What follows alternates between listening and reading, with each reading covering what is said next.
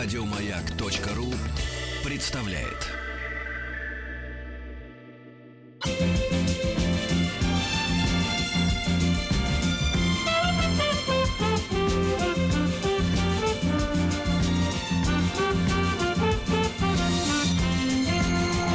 Сергей Стилавин и его друзья. Среда. Инструментальная. Ну что ж, товарищи, среда, действительно, доброе утро, здравствуйте, Владик. Ну, доброе утро. На этом все. Тим по средам а, в эфир не ходит, он боится людей, которые, которые олицетворяют собой возможности. Да, ну что же, а, надо сказать, а, Владик, но вам Так. на заметку больше пяти тысяч не собираться, ясно? Ну, правильно, конечно, для Потому что безопасности. я вообще уменьшил эту цифру. До двух. А, кстати, нас двое, видите, удобно. Но в хорошем смысле этого слова двое. Не в дурном. До двух, да. И представляете, пришло письмо ко мне от девушки Марины. Не зна- Нет, скорее не девушка уже. Хотя сегодня, вы знаете, девушкой можно назвать и э, подтянутую, э, так сказать, женщину и под 60. Э, Тема такая, Владик, я думаю, вам она понравится. давайте. Нереальная подлость мужа. Подлость мужа, конечно. Мы спешим на помощь. И Пидайл. Берем с собой простыни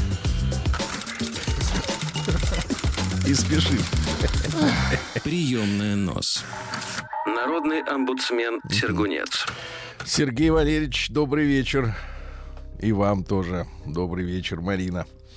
Я вас слушаю уже несколько лет, каждое утро с 7 до 9. Видимо, и сейчас слушает нас Марина.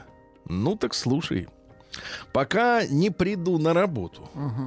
Я хочу поделиться с вами, так как уже целую неделю я пребываю в шоке. Не знаю, как решиться на то, чтобы написать заявление в полицию на мужа. Оказалось, что он продал мою машину Лада Калина без меня за моей спиной и забрал себе все деньги, а я осталась в долгах. Какая подлость. Марина в долгах. Я, я когда-то взяла кредит небольшой. Кому как небольшой. Вон, Владик сейчас сумму услышит, так может Конечно, и за стул схватится. Схватится за стул, да. За 100, Сережин стул. 100 тысяч на машину, Серьезные Владик. деньги. А я даже при курсе 82 все равно Серьезно. серьезная. Я так тянулась на нее. Тянулась на нее. Нефть, кстати, вверх пошла, Сергей. Держимся. Что случилось? Придавить? Отскок это называют. А, Умные люди. Отскок. Понятно. Я так тянулась на нее, На кого? на Калину. А, Тянулась и, наконец, натянула. так, тянулась на Да, Калину. хотела, чтобы у меня было что-то свое. Так как муж периодически говорил, что все купил он, а я ничего в жизни не купила, а я только проедала. Ты представляешь, как это низость какая, да? Вот мне тут один, значит, умный написал, Сергей. Вы не смейте в эфире говорить слово «сволочь» и «тварь». А я скажу так, что, во-первых, это не ругательство, а просто четкое определение образа мерзавца. Может, и мерзавец нельзя говорить? Так вот, я скажу, мужчина, который помыкает женщину, который говорит ей, что ты проедаешь моей бабки, это тварь. Помыкает по-всякому. Да, выговорился. Дальше. Хотя работаю всю жизнь, и было бесполезно говорить, что это же семья, что мы вместе, что все общее. Бесполезно. Такие у него оказались понятия. Жаль, конечно, что понятия оказались такими на энный год жизни вместе. Вообще с понятиями мужчины и женщины лучше разобраться до того, как, я вот лично даю совет, до того, как вы окажетесь наедине. Да. Такие у него понятия. Моя зарплата — его зарплата, а его — это его. Представляешь, какой рай устроил себе мужчина в отдельно взятой семье. Ага. В итоге мы подписали брачный договор. Так у них с самого начала было, вот видите, как. И я была спокойна, что отвечаю только за свои кредиты, за свои покупки. И дальше большими буквами. Моя Лада Калина была... Эх, жалко, не видим цвет ее. Но это же не рекламное письмо, правильно? Уже Нет. третий раз просто Лада Да. Калина, Лада Ну, Калина. ну, Тут все остальное тоже третий раз. Моя Лада Калина была куплена во время брачного договора. И вот он предложил поменять мою машину Ладу Калину. на Hyundai написано. Вообще надо говорить Hyundai, но написано. М, э, Вот D четвертая буква. Гетц. Постарше, но корейская, в хорошем состоянии. Продавец дедуля отдал оптом и гараж, и машину все за 300 тысяч. Моя машина продавалась на стоянке, где продаются машины. И после продажи... Это называется автомагазин. И после продажи эти деньги должны были пойти в уплату Hyundai. И вот пригоняет муж машину, говорит, тебе купил, глянь какая, похвались перед подружками. И тут я как-то попросила показать документы. Так как я на ней еще не ездила, он на ней ездил, и с великим трудом он решился показать документы. Оказалось, он оформил этот хендай на себя. Ладно, а где же моя? Спрашивать бесполезно, сразу орет. Сын думает, что она стоит на стоянке. Иду туда, машины нет. Душа не на месте. Проверяю на сайте ГИБДД. Продажа состоялась и уже все переоформлено. Еду все-таки в ГАИ удостовериться, чё как. Я-то нигде не была, ни в какой сделке, документы не подписывала. В глаза не знаю ни покупателя, ни сумму сделки. Продал! Большими буквами. Вот я поэтому так читаю. Устраиваю допрос. Юлит, хитрит, не признался, пока не сказала, что лично была в ГИБДД. И тут слышу, какое я к ней имею вообще отношение. Раз он ее делал, то она его. Не была б я дура, кредит бы не брала. Ничего отдавать не собирается. Ну, может, когда-нибудь. И как он орал, что говорил, что говорил, это за гранью. Слава богу, свекровь спала за стеной, а то не знаю, что бы было. На следующий день мой брат забрал меня с вещами. Я, можно сказать, сбежала сыну 17 лет. Следующий абзац. Вот все был один абзац. Ну, полный абзац. Ну, Полный абзац, это все чувствуют, кстати. А пусть чувствует, пусть знает, как живет страна. Понятно? А то, видишь ли, хотят собираться по пять тысяч. Пишет мужчина умничка. Ага. Люди дорогие, как можно обирать собственную жену, с которой прожил дв- 20, 20, 20. 20, написано 2-0, 20 лет. Я аж поперхнулся. Как можно ради денег, даже не таких больших, когда, может, крыша едет, идти на подлог, мошенничество и потом еще мне угрожать? Мужчины, я понимаю, что это низость, и не все на такое способны, но я не понимаю, как так можно. После 20 лет брака оставить жену в долгах, а себе накупить и машину, и гараж, и мастерскую с сауной Да класс! туалетом Класс! и строить дачу. Ну как? Я предложила по-хорошему вернуть просто мне 120 тысяч, чтобы я закрыла, закрыла долги, так как есть у моей мамы комната в общаге, и мы хотели ее продать и взять небольшую ипотеку, чтобы купить малосемейку для ребенка, которому 17 лет, ребенку. Да, я так понимаю. Ребенок Как такой. минимум. Да, ребенок растет, а хаты нет. Давно ребенок живет. Он же ведь уже взрослый мальчишка. Вы бы слышали, как он возмущался, что прикрываюсь сыном, себе хочу купить что-то отдельное. Чуть приступ не случился от бешенства. Обычно приступ бешенства, а тут приступ от бешенства. Ну, сказать бы, что обобрала его, оттяпала себе все или большую часть. Но ведь нет же, деньги не отдает, угрожает мне. Если обращусь в полицию, то мне кранты. Пытался даже меня вечером в машину запихнуть. Я из последних Целиком. сил удержалась. Удержалась за что? За улицу. За улицу. И позвала, позвала на помощь. Нет, оно крутится, за него нельзя хвататься, ребята. Никогда не трогайте колесо. Так вот, сын просит не писать заявление, боится, что он меня убьет. Как он выразился? Вы представляете? А ведь драма. Какой вот смотрите. ужас. Как они 20 лет жили? Это просто Минуточку. фантастика. А вот терпели, терпела и хватит. Да, после заявления можно сразу себе искать место понятно где, видимо, на кладбище. Я очень его боюсь. Это заявление, оно звучит в эфире. Да, примите меры, непонятно в каком городе, но примите. Я очень его боюсь. Бывают люди, не способны на такое все равно, а я в глубине души всегда его боялась и опасалась с ним связываться. Я чувствую, что он может сделать все, что угодно. И плюнуть не могу, потому что останусь... Слюны нет. Тихо.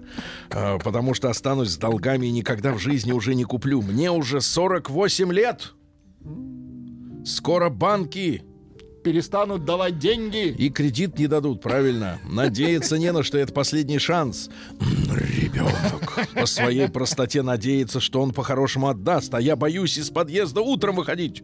Прямо сейчас вот надо выходить, она боится. Она боится. вечером заходить. Вдруг там кто-нибудь ждет. Мало Из банка. случаев, когда, как, так, когда такие мужья с женами что только не делали. За 20 лет, представляешь, что только не делали? конечно. Люб- И невозможно так. А Любые теперь, трюки. а теперь тянет время. Тварь. Пишет СМС любовные, смайлики, что в ближайшее время отдаст. Но я-то понимаю, что это специально, чтобы потом отмазаться, что он хотел семью сохранить, деньги вернуть. А если что, то он не при делах. Вот так. Такая я дура, что раньше не ушла, когда еще было время, был жив отец, была защита. Как же я жалею, что надеялась, слушала его обещания, а потом начиналось все то же самое, мечтала о семье, но лохушка самая настоящая. И финальный абзац. Сергей, Так. Извините, что отняла время. Нет, не передо мной ты, Марина, извиняешься, перед народом честным нашим слушателями, да. Может, эту тему как-нибудь обсудите? Каким-то девчонкам будет урок, если видят, что человек недобрый, злой, способен на низкие поступки, то это потом проявится в полной красе. Ждать нечего, только жизнь пройдет в слезах. И так жалко этих лет, хоть волком вой. Вой.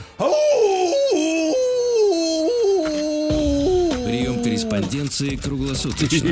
Адрес Очень близко. Театру микрофон. К волку было. Фамилия Стилавин 2 Л. Нет, ну как, близко было к Hyundai Getz. Вот. а что я хочу сказать тебе, Марина? Фамилию специально не читаю, потому что Ну, мало ли смысл? какие проблемы будут из-за этого у тебя.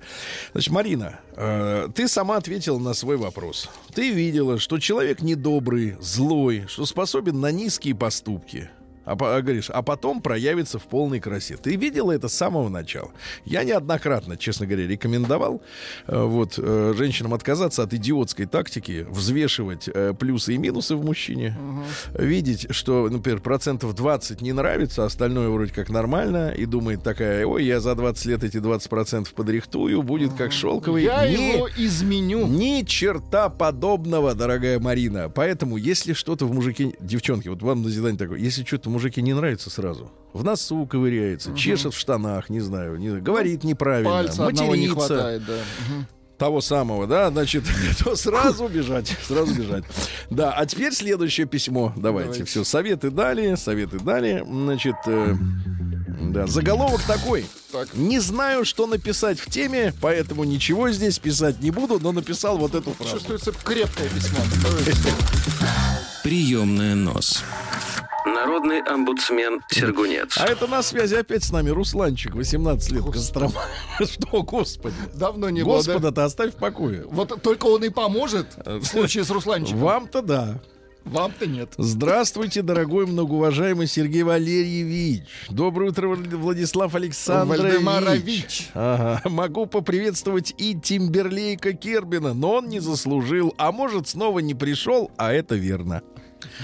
Сначала отмечу, что все поэты и писатели журнала «Народный омбудсмен Сергунец» Так. приветствуют только Сергея Валерьевича и Владислава Александровича. Но давайте не забывать о той мифической, легендарной Настеньке, про которую создано так много преданий. Слушайте, а он гладко стелет.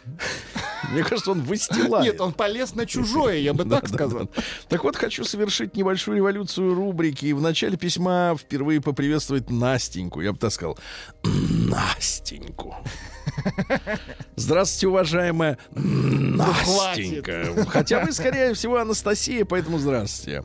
Сразу хочу сказать всем хейтерам, ненавистникам и завистникам по поводу моего возраста. Напомню, 18 лет. Ну, мы усомнились в этом. в этой- Конечно, в как, эт- где тут 18? в этом возрасте. Где так нахвататься к 18 годам-то? Уж Такого, таких много об- опыта. оборотцев. Значит, э, что я отправил крайне откровенное письмо с раскрытием своего истинного возраста с приложением некоторых подлинных документов. Документы не пришли. Не было. Не было документов. Но проблема в том, что Сергей Валерьевич в силу преклонных лет Чьих?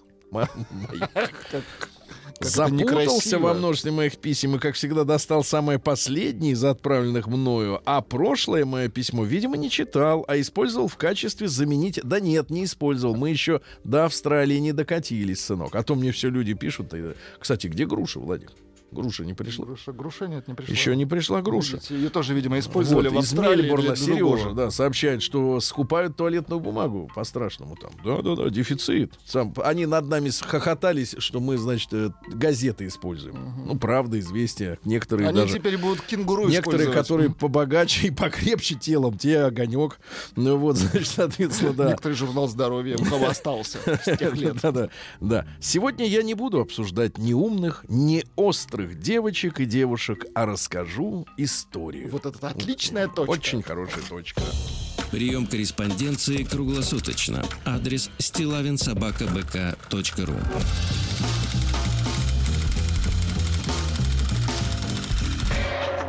Фамилия Стилавин 2 Л. День дяди Бастилии пустую прошел. 80 лет со дня рождения. Ух ты, а ей уж 80.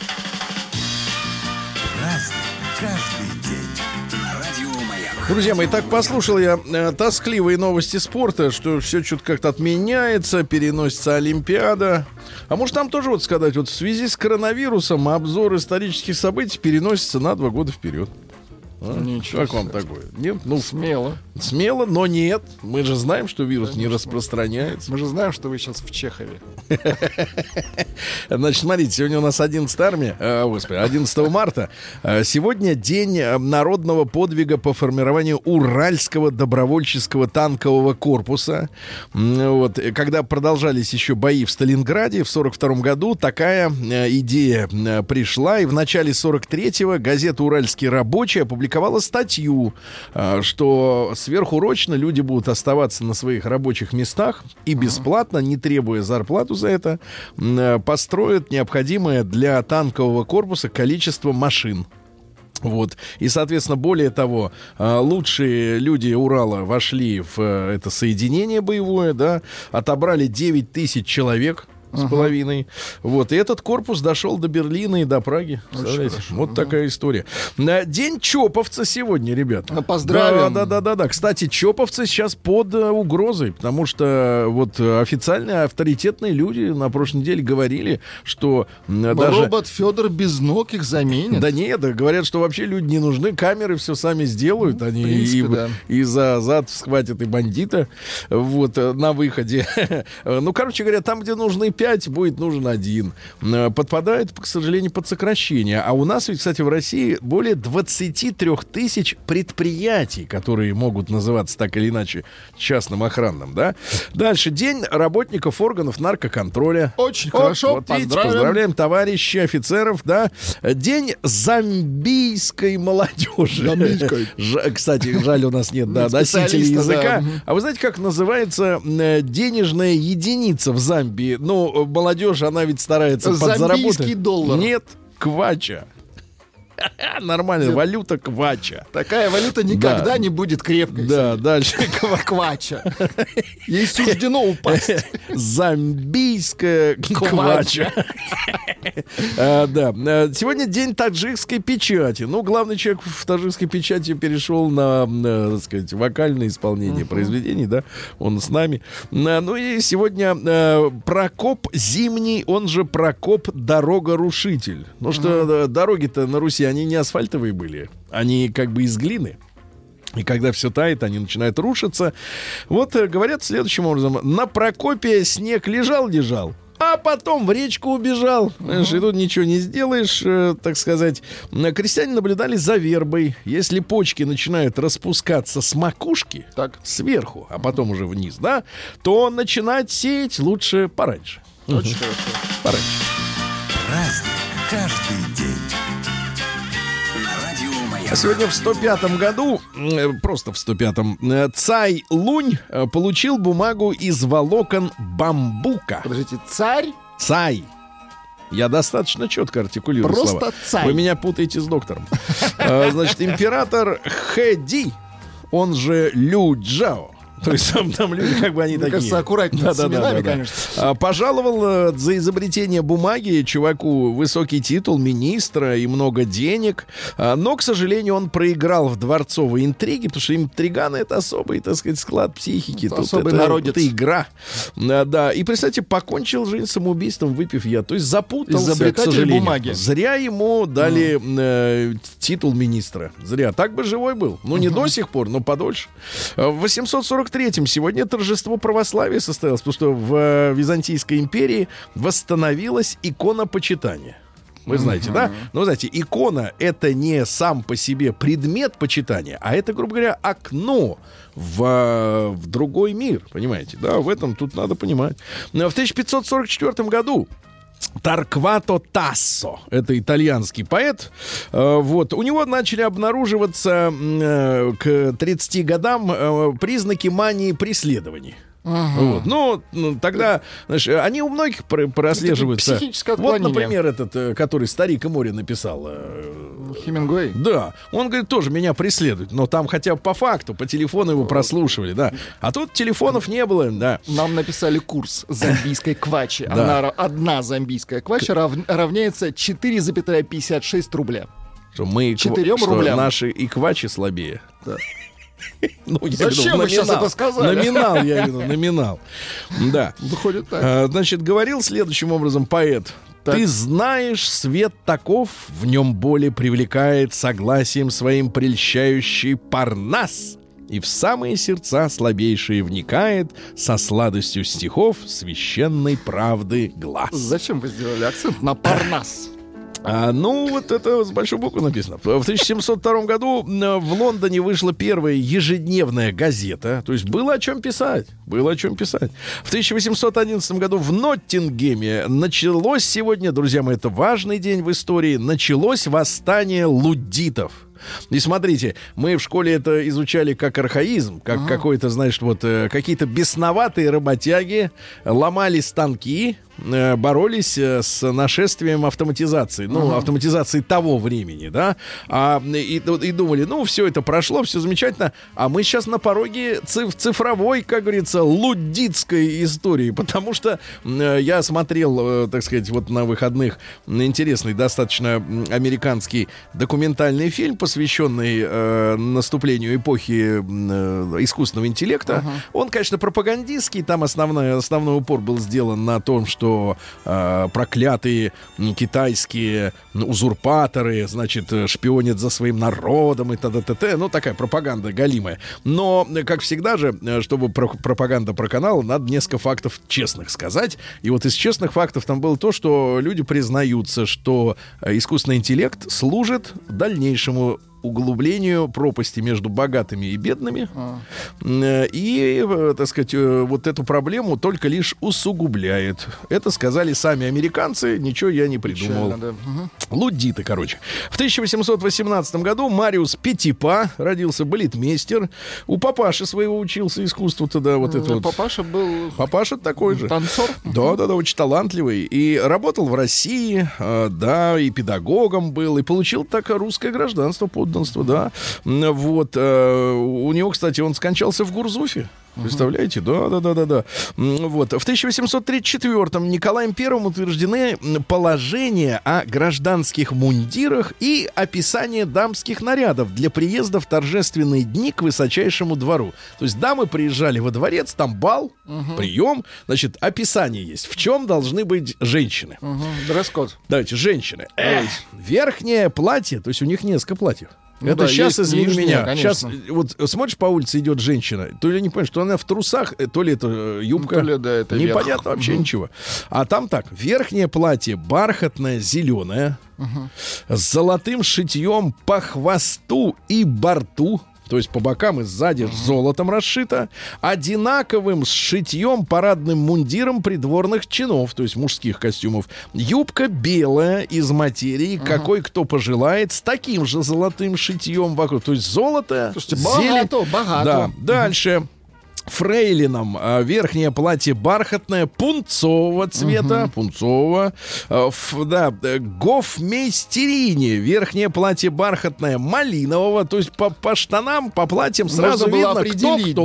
да. А то ведь в лицо не угадаешь, сколько там сотни э, рабов. Кстати, слушай, отдельный разговор. А куда делась вся вот эта придворная э, комарилья, когда произошли события в феврале 17 года, когда закончилась монархия в стране? Их же действительно там были сотни. Э, Вот куда они все, Ну, так сказать, э, там. да, куда съехали. В 1838 в Петербурге на плацу Петропавловской крепости повешен Жорж Дантес за убийство на дуэли создателя современного русского языка Пушкина Александра Очень- Сергеевича. Так и звучал приговор. Очень хорошо это Сдернули было, да. гадину. В 1878-м в Французской академии продемонстрирован сегодня фонограф, ну то есть э, штука, которая записывает голос, да, и вообще звуки. Но изобретение французская академия признала шарлатанством. Вот сейчас изобретатели идут и говорят, мы, говорит, например, придумали по методике Теслы, ну, великого югославского сербского изобретателя. Мгм. Да, он же что говорил, что есть такой эфир, некий эфир, такая это некий субстракт, разлитый везде. Э, и, Кстати, Менделеев тоже в своих первых, э, так сказать, образцах э, таблицы тоже об эфире говорил. И что из этого эфира при помощи некоторых при- приблуд можно получать электричество прямо из воздуха. Ну, то есть просто вот запитаться и все, и лампочку, машину, все что угодно. Но нефтяное лобби не хочет, чтобы мы брали электричество из воздуха. Так вот из-за чего все это прекратилось. А да? сколько, а как экономика будет работать, если у тебя будет ток просто вот Из воздуха. да. Абсурд. Ну, смотри, Абсурд. за коммуналку не, Не- не за что надо, брать да. бабки, правильно, да? Не, не за что. За самолеты не брать, ни за что не брать. Все бесплатно. Это так, так не работает, правильно? В 1892 году Министерство путей сообщения, что интересно, утвердило проект, теперь внимание, Министерство путей сообщения, то есть железнодорожники, проект первой московской городской канализации. В каком году? 1892. Потому что до этого как бы канавы использовали. Канавы, реки. А теперь все, так сказать, в трубы. и- Культурно. Да. В 1898-м Миф Моул, это американский тромбонист, представитель традиционного джаза. Давайте послушаем.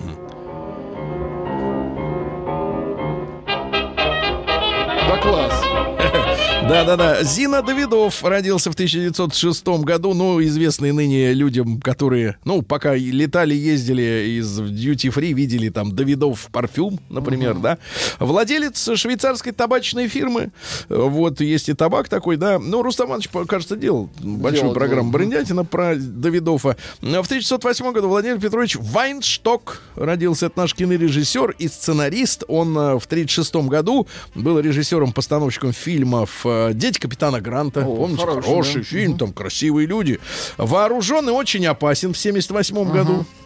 Да-да-да. Ну и, соответственно, для таких популярных э, фи- фильмов, как «Мертвый сезон», он написал сценарий. Прекрасный автор. В 17 году, во время Первой мировой войны, британские войска заняли Багдад. Ну и хроника февральской революции 17 года. эм, э, развели мосты через Неву в Петрограде. Вот. э, э, 40 человек убитых. э, Вот, соответственно, и из числа демонстрантов, и из полицейских. Вот. Ну и власть все больше и больше, к сожалению, теряла э, контроль над Силу. ситуацией. Да. А, через год, э, в 1918 году, начался поход первой отдельной бригады русских добровольцев из Румынии на Дон. Вы знаете, да, что Румыния была союзницей России в Первую мировую войну, но когда случилась революция, армия пошла в раздрай, но, э, значит, выдающийся наш э, офицер Дроздов, да, он собрал верных присяги, верных патри... патриотичных э, людей. Это было 667 офицеров, 370 солдат, 14 врачей, 12 сестер милосердия, всего чуть больше тысячи человек. И они отправились э, в Россию. 61 день длился их переход, а сходу, когда подошли к Ростову, взяли его и оттуда в- удалили советскую власть. Ничего себе. Да, да, да. Кстати, один из самых боевых отрядов э, вообще Белой гвардии, это вот как раз были дроздовцы. День дяди Бастилии пустую прошел. 80 лет со дня рождения. Ух ты, а ей уж 80. Праздник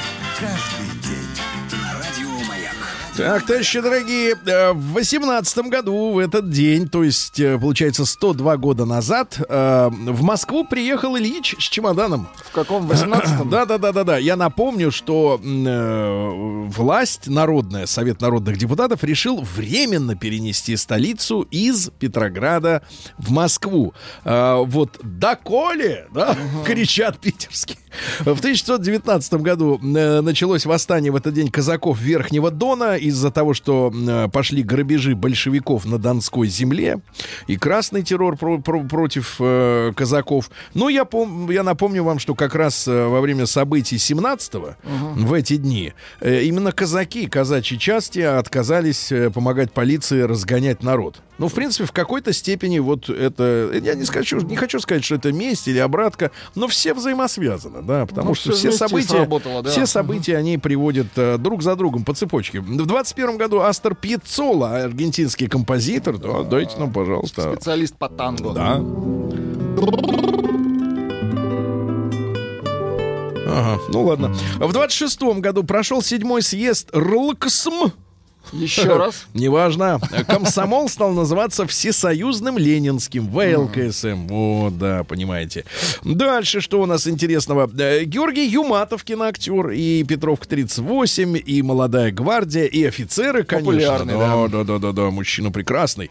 В 31 году в СССР запрещены продажа и ввоз Библии. Вот, но за место народу дали ГТО в этот день. В СССР введен э, к- физкультурный комплекс под названием «Готов к труду и обороне». Вот, например, Владик, смотрите. Давайте.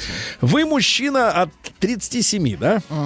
Вот есть у меня норматив. Э, Мужчина, значит, 37 э, лет, э, 60 метров должен пробежать за 12,8. Пробе- Да ладно. Да, При помощи ног. Нет, елки, при помощи педали газа в машине Конечно. должен пробежать. Машина даже не успеет Так, разогнаться. ну, конечно, я согласен. Вот.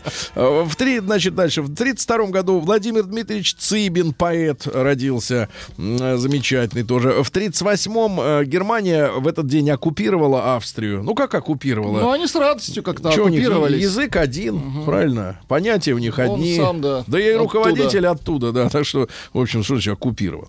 Да. Ну, аншлюз это называлось. В 31 году президент Рузвельт подписал закон о ленд-лизе. Сегодня это поставки военной техники и материалов союзникам. Это, еще раз напомню, в 41 году, да. Так вот, э, поставлено было, тут интересно, детали, э, в общем-то, не военного, не прямого военного назначения, да. Ну, например, э, миллион пятьсот сорок одна тысяча одеял. Ну, это важно, ну, а как нужно, без идеала? да. Да. Спирта 331 тысяча литров. Для протирки. Да. Пуговиц, а вот это интересно, 257 с половиной миллионов штук. Пуговиц, да, вот так вот, да-да-да. А, Кстати говоря, действительно, долг э, был переоформлен ленд-лизовский на Россию после распада Советского Союза. Э, Вот, ну и только вот в последние годы э, рассчитались. закрыли его, ну, Да-да-да, вот такая вот. А то говорят, значит, что вы вспоминаете, некоторые, ну, мер- мерзавцы, да, вспоминают, что вы так вспоминаете? Вот эту всю войну, там вот эти все события, а то, что это аукается и в демографическом плане, извините меня, самая это большая проблема, правильно, для страны, огромные потери человеческие, то, что невосстановимо так вот просто. Можно дом восстановить, завод восстановить, правильно, а люди... Эх. В сорок восьмом году Джордж Койманс, э, музыкант голландской группы Golden Earring. Есть да, такой? старичье. Ну ладно, тогда не надо. Да, в 50-м году Бобби Макферрин, ну, говорят, уникальный музыкант, но кроме одной песни-то что мы знаем, что ничего. Ну, голосом работал. Ну, то есть экономил. Экономил на инструментах. Да, экономил. Говорит, а я могу это Да. губами. Нина Хаген родилась. На самом это, деле она кстати- Катерина, но, говорит, зови кол me Нина. Это отвратительно. Ну, дайте, дайте, хит хорошо. хит. Ну,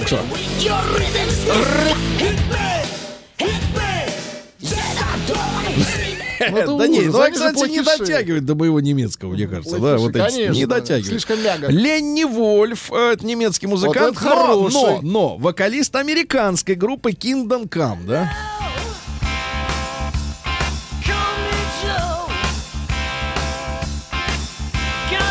Не, голос у него шикарный. Да, да, да. В 68 году Максим Георгиевич Дрозд родился. Но вот мне кажется, Максим Георгиевич, он такой фактурный мужчина, брутальный, самый настоящий. Вот а, их бы вот с Машковым в один фильм.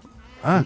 Вот в Засунуть. один бы, да. Они Хорошо. вот какие-то вот оба такие вот правильные, такие вот прямо мускулинные, вот так вот, ну, понимаете, да? Ну, то есть есть в них вот это вот настоящее что-то. Юра Чурсин родился. Юру поздравляем с днем рождения. Сегодня, получается, Юрий-то с ракет. Поздравляем. А он талантливый. Очень талантливый человек. Да, Тори Бёрч, Тора Бёрч в 82-м, это американская киноактриса. Ну, красота по-американски, ну, такая она... Ну, смазливенький. ага. Да. А сегодня, в 85 году, на очередном пленуме ЦК КПСС расшифровывают для молодежи Центрального комитета Коммунистической партии Советского Союза. э, Генсеком был избран Михаил Сергеевич Горбачев. А есть воспоминания об этих событиях. Так. Вот, но они какие-то немножко, знаешь, не то чтобы противоречат друг другу, но общая картина не выстраивается. Говорят, что на собрании, где Михаила Сергеевича э, продвинули, Да-да-да, решили. не было нескольких, так сказать, э, важных... э, Влиятельных э, да, товарищей. не было нескольких тех, кто мог бы свой голос подать. И приостановить Причем, историю. да. причем э, некоторым даже запрещали взлетать на самолете, э, другие под по каким-то еще предлогам. на Я намекаю на то, что с, одни- с перевесом всего в один голос его же выбрали-то. А тех, которые могли повлиять, их не было. Вот интересное событие. А вот Елена Сергеевна Беркова родилась в Мурманске в А это 85 кто, актриса? это актриса, да, да, да, это актриса. Я вам, э, так сказать, вам фильмы, фильмы перечислю некоторые, Давайте. да, фильмография Давайте. есть. Сейчас, погодите, э, так сказать. Что, это читать Дайте. даже нельзя? Нет, нет, нет, Моску Аматер 23. Да все, я понял, достаточно. Э, дайте, Хорошая, дайте. Погоди, актриса. сейчас еще, еще давайте, сейчас минуточку. Фильм, фильм, э, ну дальше неприличные, да, Я да, да, понимаю. неприличные. Антон Ельчин э, в 89 году родился, наш человек, но, к сожалению, погиб из-за, вот полез джип, э, джип откатился назад и задавил его, свой, его собственный, да, к сожалению, трагедия. Ну и в 93 году парламент Грузии принял закон, который предоставлял гражданство всем жителям республики, независимо от знания грузинского языка. Можно там Грузию критиковать за что-то, но вот это очень правильное решение и на, на постсоветском пространстве. да. Сообщение для вас, Сергей. Знатно полощешь. Дантес не висел. Дантеса повесил Ломоносов. Победило сообщение. Аккуратно шнуруешь. Да, а мы его как бы посмертно повесили.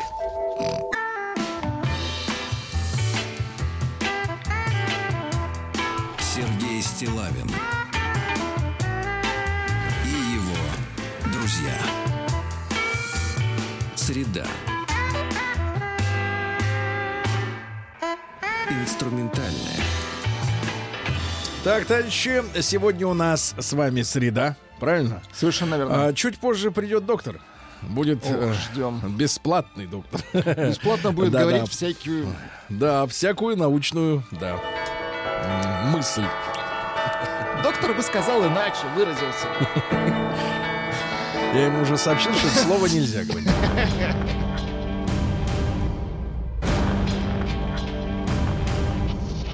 Новости региона 55. Начнем с хорошего, а потом, как обычно. Сидельцам омских колоний вернули свидания с родственниками. Очень хорошо. Ранее встречи были отменены из-за карантина, а теперь люди вновь могут э, увидеть родное лицо, правильно? Это замечательно. Нет, не это надо. Надо вот Тима включать почаще. Люди просят, кстати Хорошо, говоря. давайте Да, вот, Тима, пожалуйста, хотите. Тима. Тим есть длинный, есть короткий. Вот это длинный. Есть покороче? В Омске неизвестные подсовывают пенсионеркам не настоящие норковые шубы. Не Ай-яй-яй-яй-яй. настоящие. Да, да, да, да, да, к сожалению. Омский парк покупает экстремальный аттракцион за 10 миллионов рублей. Ну, в принципе, в, в принципе, можно просто было обойтись и без аттракциона. они просто правильно? землю покупают да, за 10 здравствуйте, миллионов. Рустам Иванович. Что Салам алейкум, Сегодня Сережа. день таджикской печати. Какие газеты таджикские вы знаете? Вы на родном читаете? Нет. Нет. Доброе утро, Влад. Дальше, Доброе утро, уважаемые да, радиослушатели. дальше, дальше. Амич сломала... с- Поздно вы сегодня. Амич сломал остановку и несколько дорожных знаков. Депутат превратил автовокзал в пивной магазин. Да, пивной магазин, хорошо. Вот такой вокзал, откуда не уходят поезда. Не хочется уезжать. А мечей, которые не носят мусор в контейнере, пообещали наказать жестко. Розгами. Жестко, да-да-да. Дальше на окраине Омска заметили странного таксиста. Он копал снег голыми руками. Вот трассу Омск-Калачинск из рук вон плохо чистят от снега. Видимо, он чистил эту трассу Омск-Калачинск руками.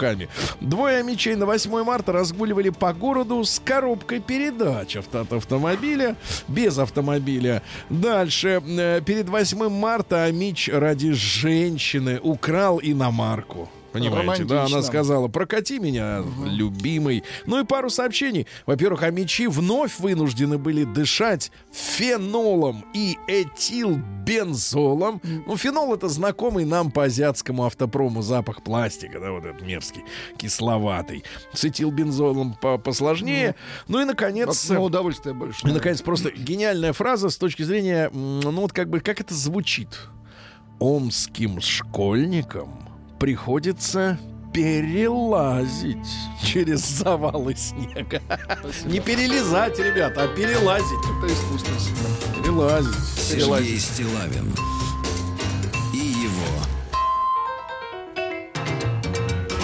друзья. А что бы сказал, как вы думаете, если был в студии Рустам на тему слова «перелазить»? Даже сложно представить. Сложно представить. Ну, давайте. Чтобы, чтобы сказала Татьяна Гартман. Да чтобы вы все сказали, да.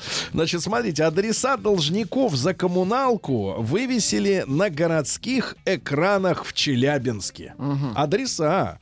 Да-да-да. И точные суммы долга. Вот таким методом э, коммунальщики будут бороться с челябинскими неплательщиками. Значит, на экран попадет каждый, кто задолжал больше 40 тысяч рублей. Экран позора. Да. Рустам, вы знаете, какова у вас коммуналка вот в той, э, в том дворце, который вы В какой валюте вы хотя бы арендуете? А, в рублях. в рублях, да, в рублях.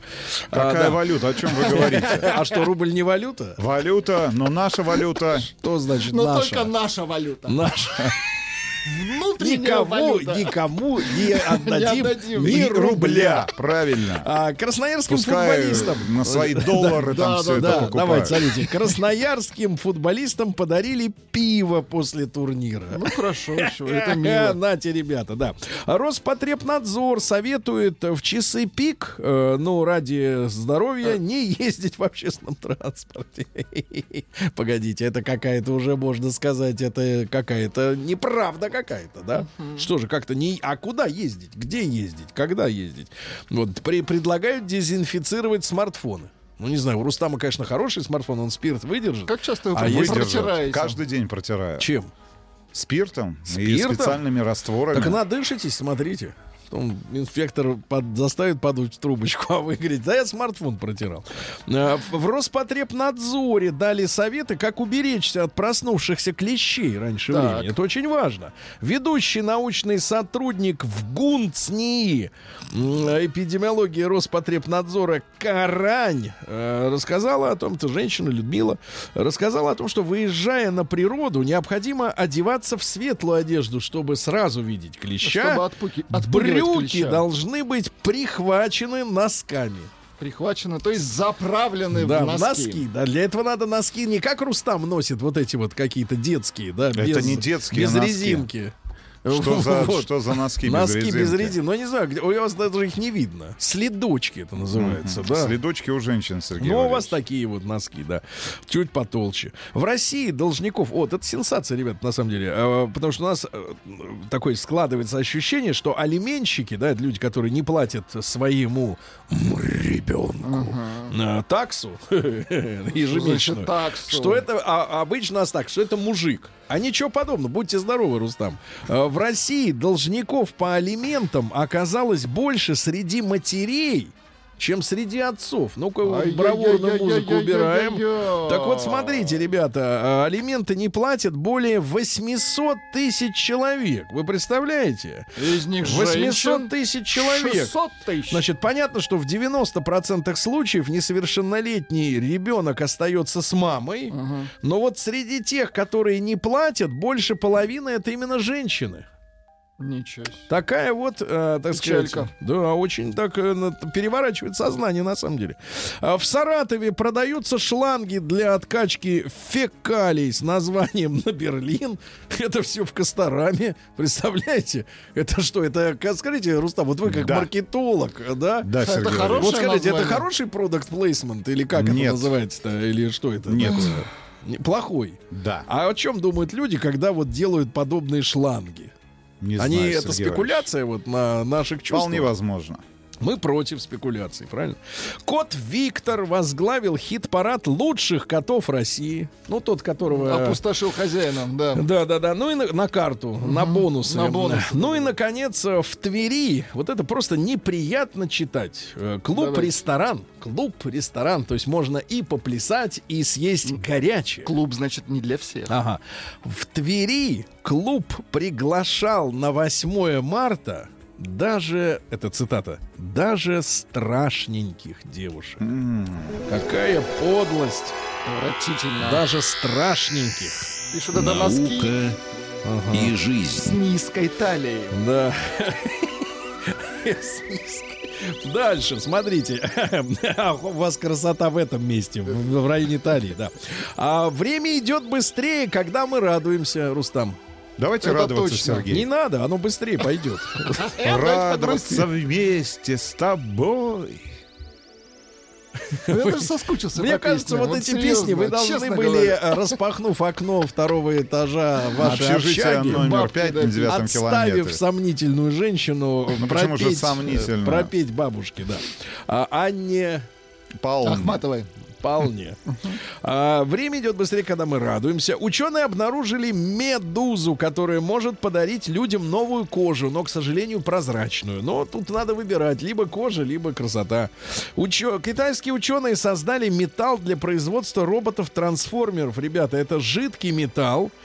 Это сплав Галлия и Индия. Но в такой в магазине не встретишь, понятное дело. Так вот, внимание, температура плавления этого металла, то есть при которой он размягчается, ага. 15 градусов Цельсия. Ничего себе. Всего лишь 15 градусов. Вот то есть сейчас он твердый. Ну, как пластилин А металл. через месяц уже начинает, а через месяц потек. А, Классические книги оказались гораздо более эффективными э, средствами, э, м, э, чем наставления психологов. Надо Добину прочесть Ну, будет сегодня в да. 10 утра, да, Читайте. пусть будет стыдно. Э, Сидеть на корточках полезно для здоровья. Рустам, вы, вы же, это же, так сказать, э, Это сидели же традиция, в принципе. на корточках. На Востоке Конечно. традиция Нигде, а на корточках. А какая польза, как вы думаете? Нет организму? никакой пользы. Тут написано, что очень полезно Да? мужчинам. Давайте Да. сядем на корточку. Угол зрения просто меняется, другой тебе по-другому все видно.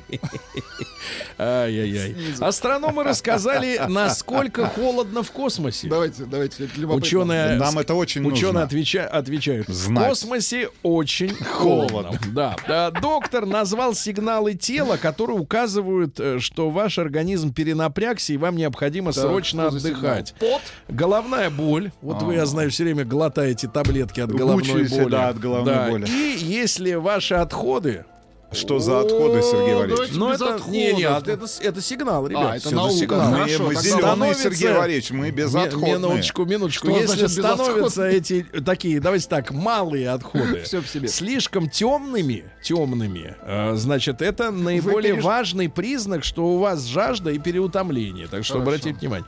А, тревожность и фобии выявлены у 72% собак. Они боятся постоянно. Ну и, наконец, э, ученые из Америки приедут в наше Забайкалье изучать кучерявых лошадей. Пишут, на картах все видно четче. Четенько видно, четенько. Да. Новости капитализма. Ну что же, э, друзья мои, смотрите, сжимается, как бы, так сказать, э, Что? кольцо коронавируса, да, Так. уже вот в Германии. Сжимается где? В Германии, например, нельзя собираться более чем э, э, 500. 500. У нас в Гумании 5000. Вот. А в странах... Более пяти тысяч. Би- Более а в Германии до пяти. более 500. Так вот, э, страны Персидского залива запретили кальяны из-за коронавируса. Кальяны запретили, да. А мальчикам... Нам тоже надо запретить кальян. Кальян, давайте Конечно, запретим. конечно. И дышать Мы вообще надо нечем. под это дело весь бизнес порешить, правильно? Так вот, э, житница США, э, мама, приняла э, своего сына в подаренной ей же мальчику светящейся пижаме за демона. И чуть не прибила. Да. Огромный голодный осьминог прополз по суше навстречу мужчине. Опасно. Китаянка начала кашлять на борт проводников из-за навязчивой проверки на коронавирус. на вас, да. Отец, сын и собака в Америке летели на частном самолете и, представляете, пережили крушение без единой царапины. Они упали, врезались в дерево на самолете Бичкрафт Бананза. Эм, Дальше. В Индии э, мужчина по имени Лалит в штате... Лолит, в штате подожди, мужик, лолит. Лолит, да, в Ничего штате себе. Бихар, а, значит, э, подвергался насмешками со стороны девушки, которая говорила, что он нищий, у него нет мотоцикла. Украл 8 штук. Вот. А Коронавирус подогрел э, интерес японцев к секс-игрушкам. А, трудно ведь доверять живому человеку, да? А этот, э, как вы говорите, спиртом протер, да, и все, Не и, подведет, и да? ай да. Ну и, наконец, британцы запустили международный сайт знакомств для обладателей и любителей миниатюрных, так сказать, достоинств. Да. А, статистика пользователей есть, она интересная. 27% пользователей сайта женщины, 71% мужчины и 2% трансики. Что за трансики, что за уменьшительно ласкательные. Трусики, Слова вы, трансики. Все, Трусы, все, трансы. все у вас на Т. Помните, пиво такое было? Т. криминальная. Да, помню. Вот, да. Значит, смотрите. Да. В Москве вооруженная ножом, одним ножом, пара, мужчина и женщина, покаталась на такси, припугнув водителя. Представляете? Давай, вези нас, давай. Дальше. Крымские воры украли сейф и сожгли его, заметая следы, не, не поняв, что внутри 54 тысячи рублей. А Россиянин зашел в магазин в Томске, магазин электроники, и разбил молотком более десятка широкоформатных телевизоров. Психически. Да, да, да. Женщина пытался платить ипотеку купюрами 95-го года. Они выглядят так же, но так, цифры другие немножко. Год другой. Какой, какая подлость. В Курске внучки украли у любимой бабушки деньги, отложенные на похороны. Ай-яй-яй, да. Дальше. Житель Москвы сломал нос врачу в защитном костюме, который приехал на вызов к его ребенку. У мальчика три дня не спадала температура, а они входят в квартиру в защитных костюмах. Ну, мало ли коронавирус. И папаша, обалдевший, закричал, мы что, вшивые? И начал бить, и одного Ну, сотруднику нос разбил. Печально, Кстати, да. сотрясение мозга ужасно. Вообще люди-то, кстати говоря, из скорой помощи, они все время рискуют. Непонятно, кто там откроет дверь там. Наконец, пару сообщений. Э, Россиянка разгромила аптеку из-за не понравившегося лекарства. Желчегонный препарат Аллахол. Ну, вы знаете, да, брат? Знаем такой препарат. Ну и, наконец, клиенты... Странно, что вы его знаете. Да, клиенты массажного салона в Сочи за 900 тысяч рублей отдохнули в, в элитной сауне с семью девицами. А, там был королевский прием. а, они были Влад и Илья, а девушки называли их не Влад и Илья, а господин Труляля и господин Траляля. Минус 900 грязь. тысяч. 900 тысяч. Ой, и музыка подошла. Да, господин Труляля. Труляля. Сергей Стилавин и его друзья. Среда. Инструментальная. Друзья мои, Всероссийский центр изучения общественного мнения, хорошо известный вам в ЦИОМ, э, спросил россиян, э, какие, какой поступок вы называете самым аморальным? Считаете. Аморальным, да. Я прочту топ. Топ.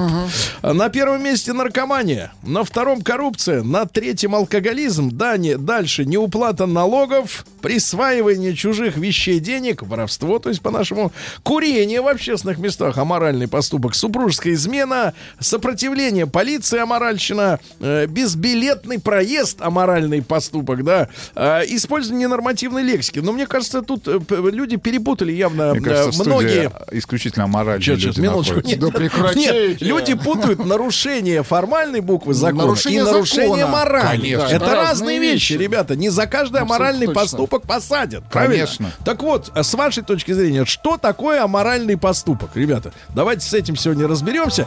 Примеры можно, так сказать, Из из жизни. Да. Что вот, например, был у меня случай. Мгм, И пошло.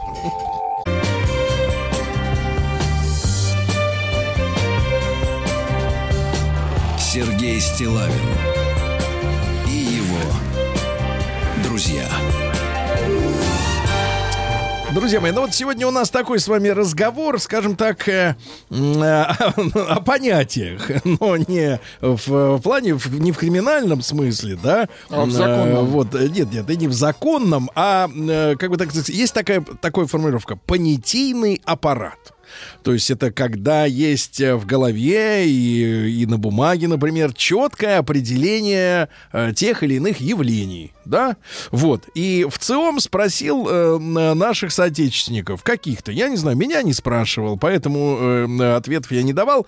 Э, спросили, какие поступки вы называете наиболее аморальными, да? Ну, сразу вспоминается из советского, советского прошлого, а также советских комедий, аморальное поведение, ну, это, как правило, мужчина, который, в общем-то, спит с разными женщинами. Например, ну, это было тогда, там, 40 лет назад. Охмурил и бросил Вот смотрите. аморально. Не-не-нет, ну вот смотрите, э, в списке, который подготовил в ЦИОМ, есть э, такие вещи, например, я перечислю специально их, ну смотрите, коррупция, уклонение от уплаты налогов, присвоение чужих вещей денег, э, курение в общественных местах, уклонение от армии, сопротивление полиции, безбилетный проезд, использование ненормативной лексики, ну, видимо, в публичных местах, но все эти вещи, вот то, что я сейчас перечислил, они так или иначе наказываются. Либо штрафом, либо 15 суток, либо длительный тюремный срок, да. Но есть, например, такое. Наркомания, алкоголизм.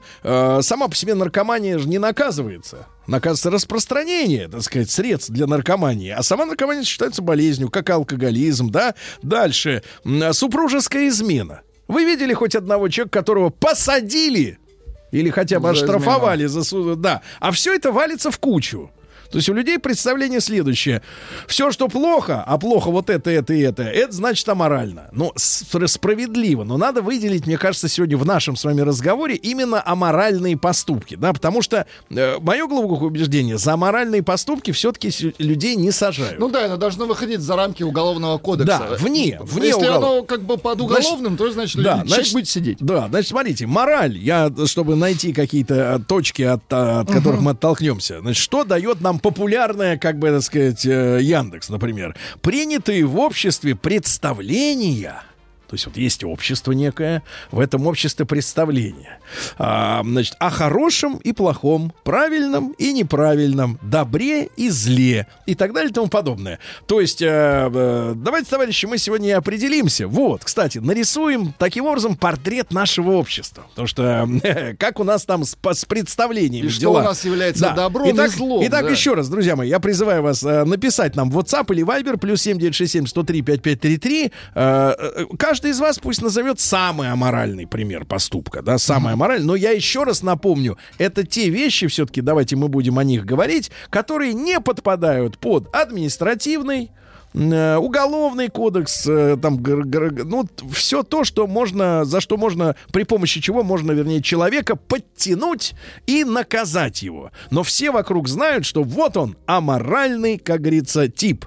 Да, значит, вот, привет из Баварии. Вот, например, товарищ. Давайте, Давайте. посмотрим, как люди понимают. Привет из Баварии. Аморально курить в помещении после близости с чужим мужем. Вадим, 43 года. Видимо, наболело. То есть он пришел домой, а там накурено, понимаешь ли? Это Там аморально. накурено. Вот, вот это То вот есть это зло. Давайте Это- так. Аморальность — это зло. Зло, которое, к сожалению, не подпадает под Под- уголовный да, рамках- кодекс. Да-да-да. А, сейчас я открываю мою систему Воронежская специально. область да. пишет, я пью, употребляю легкие наркотики, ворую металл, и ничего, все нормик. Но человек понимает, что это аморально. А, то есть сам есть- себя да, сдал. да, да. Давайте Алексей из Москвы. Леш, доброе утро. Доброе утро, парень. Доброе. Алексей, 34 года, да. Ну вот, собственно говоря, что вы назовете аморальным-то? Вот э, с чем-то Ну, как стал? по мне, Да. ну, по мне как аморально, это достать дружка из штанов и мочиться, где попало. Вот в частности, лифте, на улице. Да, неважно в каком состоянии. Аморально. Это Это аморально. Аморально. аморально. А вот Аморально. все остальное Аморально. взятки, Да. это все-таки уголовно. Конечно, уголовно. Конечно. Мы говорим о том, что за что человека... Хотя, хотя, хотя. С другой стороны, можно товарища, вот который, как он говорит... э, Сделал эту дос- гадость. Да, он порча общественного имущества все-таки. Смотрите, порча, да? Не, но если это делается в парке, Сергей, наверное, все-таки аморально. Здесь порчи нет. Деревья — это наше имущество. Это легкие планеты. Он скажет, что он А их вот поливал. же- Нет, мне кажется, вот женщины, они должны тоньше чувствовать давайте. вот эти вещи. Давайте Наташу из Иванова посуд. Наташенька, доброе утро. Доброе утро, Наташа, вот смотрите, да, вот Э, на такую считаю- тему говорим, разбираемся с тем, что такое аморальный поступок, вот с вашей точки зрения.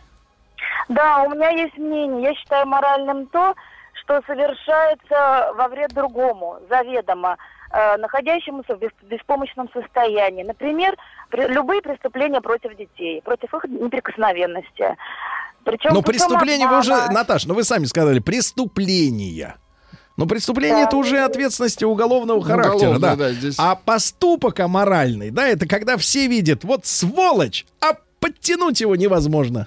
Под уголовный кодекс не подпадает. Да, преступление все-таки это что, вот он, есть статья. Ну, э, тогда по отношению к животным, например. Потому что животные считаются имуществом, но э, тоже много против них про- происходит этих некрасивых поступков. Некрасивых поступков, да. Например, давайте так, бросить животное, правильно? Потому что если издевательство над животным, да, или, например, помещение к животному человека, например, как Рустама, да, Рустамом мучили прекрасное животное в будке в Запорожье. Было такое. Да, да, ей и так там бедной тесно задыхалась Аморальный, аморальный поступок, Да, согласен. аморально. Давайте Андрей из Питера послушаем. Наденьте, пожалуйста, наушники Рустам Иванович, там. Да я слышу и без А, вы и так- наушников. О, так вы и вот так. аморально. Аморально есть Да. в маршрутке, э, в маршрутке шаурму на глазах у всех. Это аморально. И дышать вот этим соусом на людей. Погодите, погодите, чеснок убивает вирусы. Это аморально, я согласен. Да, не все, конечно. Давайте, Андрей. Выйди ешь. Андрей, да, Андрюш, доброе утро. Шалом, товарищ. А, опять ты, да. Здравствуй. Значит, ну что, хорошо, хорошо. Давай, давай про, все-таки давай четко, да, аморальный поступок, тот, который вызывает у нас как бы неприятие, правильно, общества. А сделать мы ничего не можем, потому что это как бы не уголовка. Ну вот э, у меня ребенок в первый класс ходит, Так. и я считаю моральным, когда родители приводят заведомо больных детей в школу или в садик. То есть они там Потому заражают остальных. Да, сделать ничего с этим не могут ни учителя, ни воспитатели в детском саду, Мгм. пока у ребенка совсем там температура не идет. Ну, типа, родители считают, если температуры нет, то все хорошо. Да, морально, конечно, это не думать о близких, правильно? Абсолютно. Не дум... подвергать их риску, да, но который, опять же, не... Хотя заражение, например, вен заболеваниями, это статья. Если говорить так в, в широком смысле. Да вы статья, что, да. какая? Статья заражение, заведомо известно. Если человек заведомо знал, что он За- заражает, он на два года, два года. А вы не знали? Нет. А вы, вы сколько смогли стрясти денег? Давайте Ильюшу из Питера послушаем тоже. Илья, доброе утро. Да. Алло. Илья, здравствуйте. Да, слушайте, ну на самом деле, мне кажется, для мужчины самый поступок, который можно совершить, это не помыть руки после туалета. Не помыть это, руки. это аморально. Не помыть, И это- не гигиенично. Это омар- Но сейчас на помощь приходит рекомендация не жать друг другу руки, правильно? Приходят салфеточки на а- помощь. агро- А не надо вообще вот эти все рукопожатия, все это обнимашки, как вы любите, Владик. Да, не надо. Подальше, подальше. Давайте Татьяну из Москвы. Тань- Танюш, доброе утро. Здравствуйте. Танюша, еще раз при- призываю как бы уголовные преступления оставить в стороне, да, а вот поступок, который действительно не- невозможно наказать Ну, при вы помощи считаете суда. Например. Ну да. вот у меня племянник а, в 10 лет а, потерял маму, а в 17 лет потерял папу. Так вот его мачеха обещала его отцу заботиться о нем и о его бабушке. а, в связи с этим получила большую сумму денег и не, забо- не позаботилась, не отдала, не передала. Сейчас препятствует даже маму своего бывшего мужа а, похоронить а, в могилу к а, сыну. Так что вот-вот, я считаю, что это крайняя степень аморальности. То есть она на словах, видимо, да, обещала Да, что-то. да, обещала, а сейчас нет. А и не, не держит слово, правильно? Не да, держит согласен, слово, согласен. на смертном одре. Да, и- да, ино- иное, иное, так сказать, вероломство есть такое э, старое слово, устаревшее, но когда э, ты человеку доверяешь, да, ты ему, значит, соответственно, э, веришь как самому себе, а он тебе говорит, э, ничего не обещал и вообще ничего не будет. Давайте Славу из Москвы. Слав, доброе утро. Доброе утро. Вячеслав, но вы мужчина у нас, вот, с вами здоровается. Широких взглядов. Слава, значит, э, как мы вот разберемся с этим термином самим, аморальный поступок? Не, ну вы совершенно правильно сказали, то, что не входит. Ну, как бы многие звонящие, в том числе и я, там многие на грани административной, да, вы сразу отсели уголовно, но есть административные статьи, поэтому там то, что многие говорили, становится под хулиганство, это и мочение в туалете, ой, в лифте. Не в это туалете. всё можно в административке. Ну да. Там можно привлечь. И то, Да. что я там, я считаю, что самое там аморальное, ну, тем более я сейчас там много чего поизучал по поводу Холокоста, и я там такой тоже позволяющий, к сожалению, себе много чего там говорить по поводу национальной принадлежности, но это, конечно, вне сомнения, вот и аморальный, и полное бредовое, да, считать, что ты выше какого-то человека только потому, что у тебя национальность не такая там узбекская или киргизская, чем они. И это, вне сомнения, там такой вот а- а- аморальный бред человеческий. Понятно. А из бытовых каких-то проявлений, так сказать, вот с чем, может быть, Не, ну, непосредственно? остальное, там, ну, я молчу, но это все само подпадает под хулиган. под хулиган? Лифт, площадка, Хорошо, парк, Сергей. хорошо, просто, просто, друзья мои, смотрите, просто смотрите, давайте мы э, с вами разберемся, да, э, если, соответственно, э, у аморальных поступков, да, нет четких каких-то очертаний, да, то под, со- под сомнение подпадает само понятие морали, да, если все можно подтянуть под уголовную. Да. Съесть на работе чужой обед, это и уже начатый, это аморально. Нет, это по-дружески, это нет брезгливости. Давайте Владислава из Питера. Слав, доброе утро. Да. Доброе утро. Да, ну, мужчина, вот давайте при- приведем пример вот такого аморального какого-то поступка, за который нельзя человека закрыть. Ну вот я согласен с тем, что вы перечислили до этого, то, что не попадает под уголовный кодекс. А вы сталкивались Вот, ну. лично, вот, среди знакомых, там, коллег по работе с таким поведением аморальным? Ну, конечно, в жизни с разным сталкиваешься. Но я хотел бы добавить еще такое качество очень неприятное. Это зависть. Вот когда люди завидуют и портят другим настроение, потому что вот у них чего-то нет, а у кого-то есть, к примеру, кто-то хорошо отдохнул, а там кто-то... а кто-то не отдыхает. очень. Да, кто-то не зависть очень. это считаю, аморально. что- Да, я считаю, что люди должны как бы друг другу настроение поддерживать и Мгм. Поддерживать настроение. А давайте Сашу из Самары послушаем. Ему 31. Саш, доброе утро. Здравствуйте. Пожалуйста. Ну, Я считаю, что аморально это в первую очередь то, что задевает психику людей. Например, когда вот, э, например, психику. А, Это может быть что угодно, что человек не готов увидеть, услышать, э, что не готов воспринять на себя. Мгм. Это когда мы не учитываем особенности психики человека и травмируем его. Мгм. Хорошо, спасибо. Я вот, друзья мои, со своей стороны могу сказать следующее. И опыт э, наш с вами, Рустам Иванович... э, Да вы со своей колокольни. Давайте, давайте. так, наших с вами потерь Так. э, э, б- учит нас э, тому, что на самом деле аморальный поступок да, э, у человека, например, э, по отношению к женщинам, он обязательно потом э, э, проявится еще и, например, в элементарной нечестности, непорядочности, Согласен. в воровстве. И мы с вами с этим сталкивались, да? Когда все начиналось э, э, с хихи-ха-ха по отношению к так называемым телкам, да, в кавычках, а потом оказывается, что человек еще и нечистоплотен э, в других вещах. Невозможно быть м, ущербным, грубо говоря, в одной какой-то, да, так сказать, в одном направлении, а во всех остальных быть пушистым, белым, честным, Как вы, порядочным например. человеком. То есть, если человек аморален, Да, то он аморален, да, вообще. И, и если ты замечаешь, например, что он э, с бабами нечестный, то, то надо понимать, что он И из- с мужиками из- будет. и тебя кинет через колено когда-нибудь. Правильно? Вот, товарищ.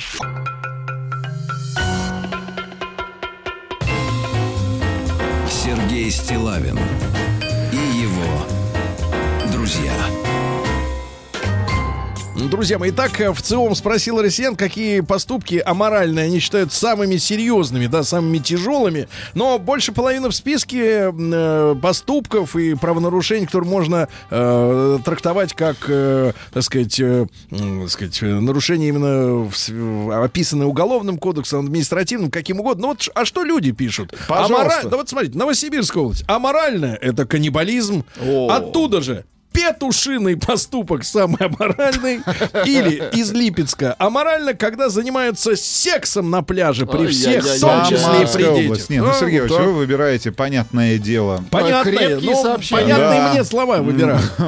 А, Самарская область. Привет. Моя родственница бросила свою новорожденную дочь в доме, потому что ее муж захотел сына. Хотел сына. А моральность зашкаливает. Сообщение от Семена. Вот, Из. Канады сообщение. Аморально грызть ногти. Особенно продавцу мороженого на развес. И потом этими облизанными пальцами давать мороженое покупателям. Рязанская область. Аморально с неуважением относиться к старикам, оскорблять и обманывать их. Серега из Рязани. Да, давайте Мишу из Питера послушаем. Михаил, доброе утро.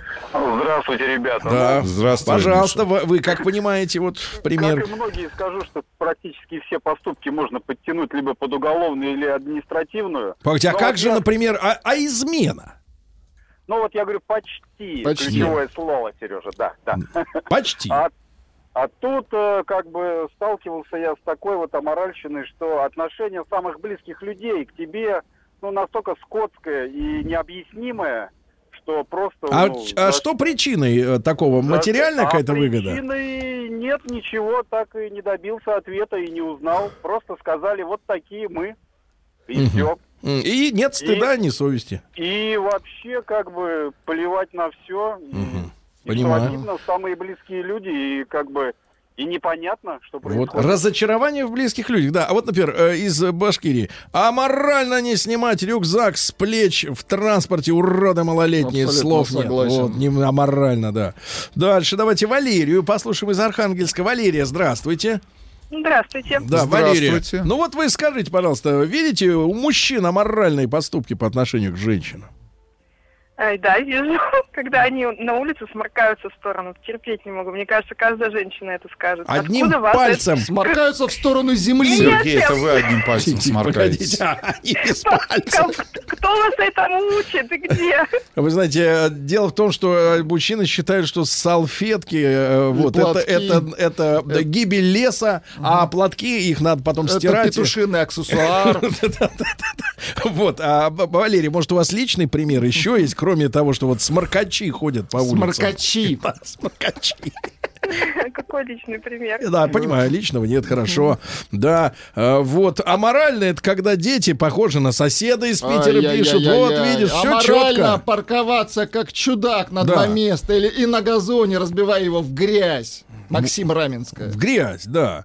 Вот, самый моральный поступок, это когда мужчина убеждает женщину, что он бесплоден, и поэтому не использует предохранительные средства. А когда женщина от него беременна, то он сбегает. Это товарищ Андрей нам написал. Вот такая вот А история. морально сидеть в ресторане, например, и выражаться нецензурно, не соблюдая режим громкости. Алена Ростов. Наташа пишет, а морально, когда старый козел совращает юную девушку. Вот видите, Да, вот такая вот история. Аморально приехать из Соединенных Штатов Америки в Россию, устроиться работать на радио и не приходить на работу. Вот это правильно, правильно. Спасибо вам, друзья мои. Аморальным считается раздвигание ног с женщинами в маршрутке. Николай Новокузнец. Хватит А это терпеть. Сергей не считает, он терпит. Ну, Что? Аморально дымить в маршрутке, имеется в виду человеческий дым. провокации на, на дорогах, наглые выпадки ведущих, Владим- Выпадки? Выпадки, да? Выпадки. Выпадки. Ах ты выпадок. Аморально распахивать плащ. Плащ. А А там аморально м- радиодетали. Да, давайте Сережу из Москвы. Сереж, доброе утро. Да. Доброе утро. Сереж, пожалуйста, вот как-то вот э, а, смотрите, вот, а видите, аморальный поступок, что видите? Да много чего вижу, но Так. вот гла- главное, что подбешивает. На Мгм. работе есть коллега, Да. а, очень приличный молодой человек, а, из хорошей семьи, Мгм. но вот никак ему не можем объяснить, что в общем туалете не надо ходить курить постоянно. Мгм. А может ему цигарку прям вот врыло? Пробовали. Ты серьезно? Не Не помогает? Я Ну, какой кошмар. Да как зовут его? Давайте его через радио пропесочим. Как зовут? Роман. Рома, сколько лет ему? ИНН, номер. Ну, 38 где-то. Где-то 30, уже 38 лет, и Примерно. все еще такая бестолочь. Да, стыдно, стыдно. Да. А морально кашлять в общественном транспорте и не прикрыть рот, из Питера пишут. А также, э, так сказать, э, Все испускать остальное не прикрыть. газы. Фу. Газы, да. Сережа, Ну а что, люди возмущены газами, конечно, да. Да, извините. Аморально поминать добрым словом Горбачева. Вот, видите как? Ну, люди А пишут, что вы так с такой с грустинкой? Ну, я Аморально прочитал, пишет написано. Артур из Северной Осетии. Жить с любящим тебя человеком, изначально не испытывая к нему никакой влюбленности. Это кто пишет? Это пишет Артур из Северной Осетии. Брать и нюхать еду на раздаче в столовой. Понюхал, купил. Из Питера аморально, когда молодая потребительница пытается совратить зрелого, достойного человека. Сергей, вам сообщение. Да. Аморально, как вы долбить по клавиатуре, это всех бесит. Я не не- долбите Аморально клавиатуре. не мыться, пожалуйста. Аморально спать с бывшей женой. Так.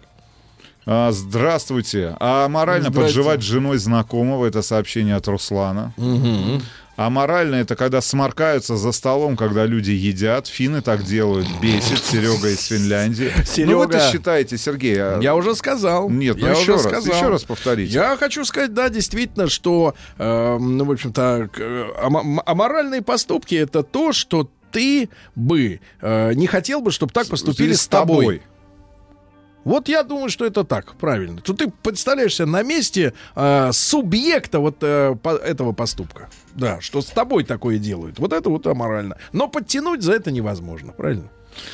Ой, ваша моральность начинается там, где заканчивается моя. Это Владимир, ему 44 года. Это очень Он из хорошо. Москвы. Да. А морально не платить за поездку в такси, Михаил из, Ниж- из Нижневартовска. Да, ну что, а вы же погрустнели как-то, Сергей. Мне очень грустно, Рустам. Да, ну давайте мы наших гостей в следующем часе обязательно спросим, что они считают аморальным поступком, правильно? Да. Конечно, мы спросим их. Интересно, что вот, они ответят. Вот вы и да. спросите.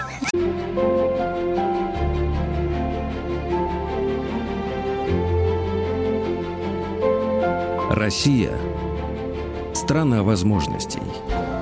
Друзья мои, э, сегодня у нас среда, и в несколько, я бы сказал, так сказать, возбужденном, э, приподнятом для некоторых состоянии вошел в студию ведущий программы «Россия. Страна возможностей» Алексей Каспаржак. Леш, доброе утро. Привет. Да, в, в- в ответ на мое предложение как бы проложить легкий тематический мостик между нашей темой дня, в которой мы спрашивали наших слушателей, обычных людей, таких, к которым ты обращаешься в своей программе, о том, что такое аморальный поступок, потому что в ЦИОМ, э, заставив своих респондентов на этот вопрос отвечать, он добился перечня, честно говоря, массы уголовных преступлений из серии воры, убийцы, неплательщики за билет в автобусе и так далее и тому подобное. И, Зайцы. Да, и а, Алексей, конечно, сказал, мы не будем говорить об этом, но потом он немножко смягчился. Я рад приветствовать в нашей студии Александра Гри- Григорьевича Осмолова. Александр Григорьевич, доброе утро. Доброе утро. Александр Григорьевич вспомнил, что в этом году 50 лет э, сначала его преподавательской э, практики, да. А, российский психолог. Я перечислю сразу все регалии, да, чтобы, да, чтобы люди понимали.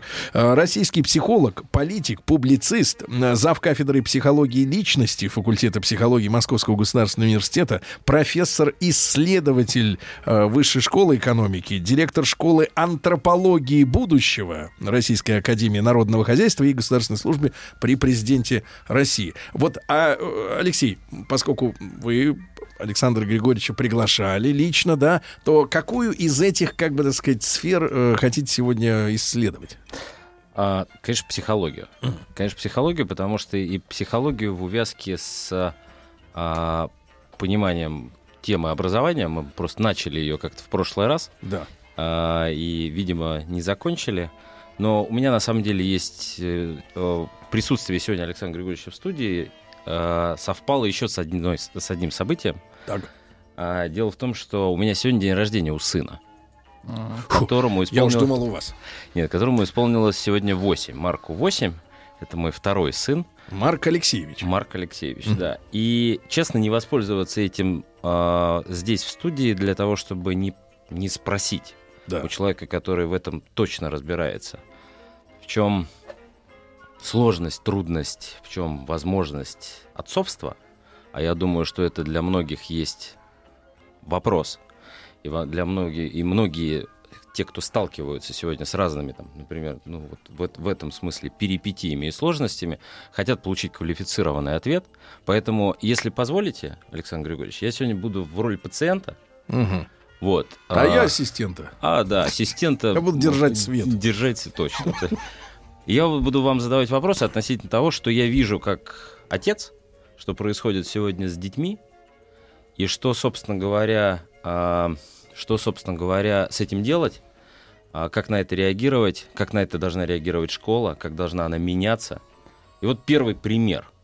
Я вчера, как э, готовясь к тому, что мы сегодня проведем с ним время, а я, к сожалению, не живу с ним вместе, и такое сейчас часто встречается, а для мальчика, которому 8 лет, это, наверное, не очень хорошо, да, да и для меня тяжеловато, если честно.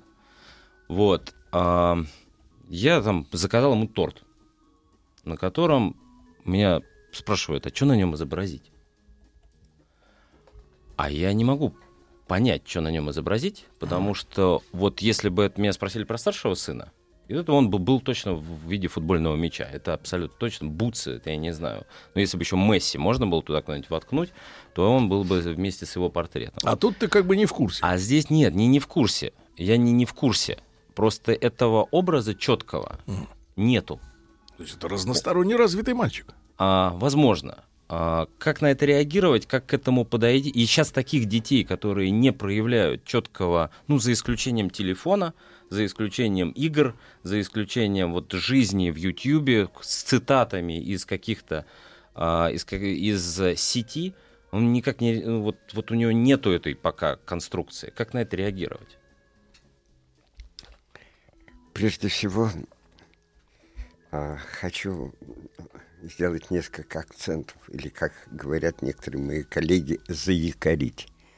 Я буду счастлив всех присутствующих не называть не пациентами, простите, не клиентами, потому что за этим стоит совершенно другая фокусировка на личность.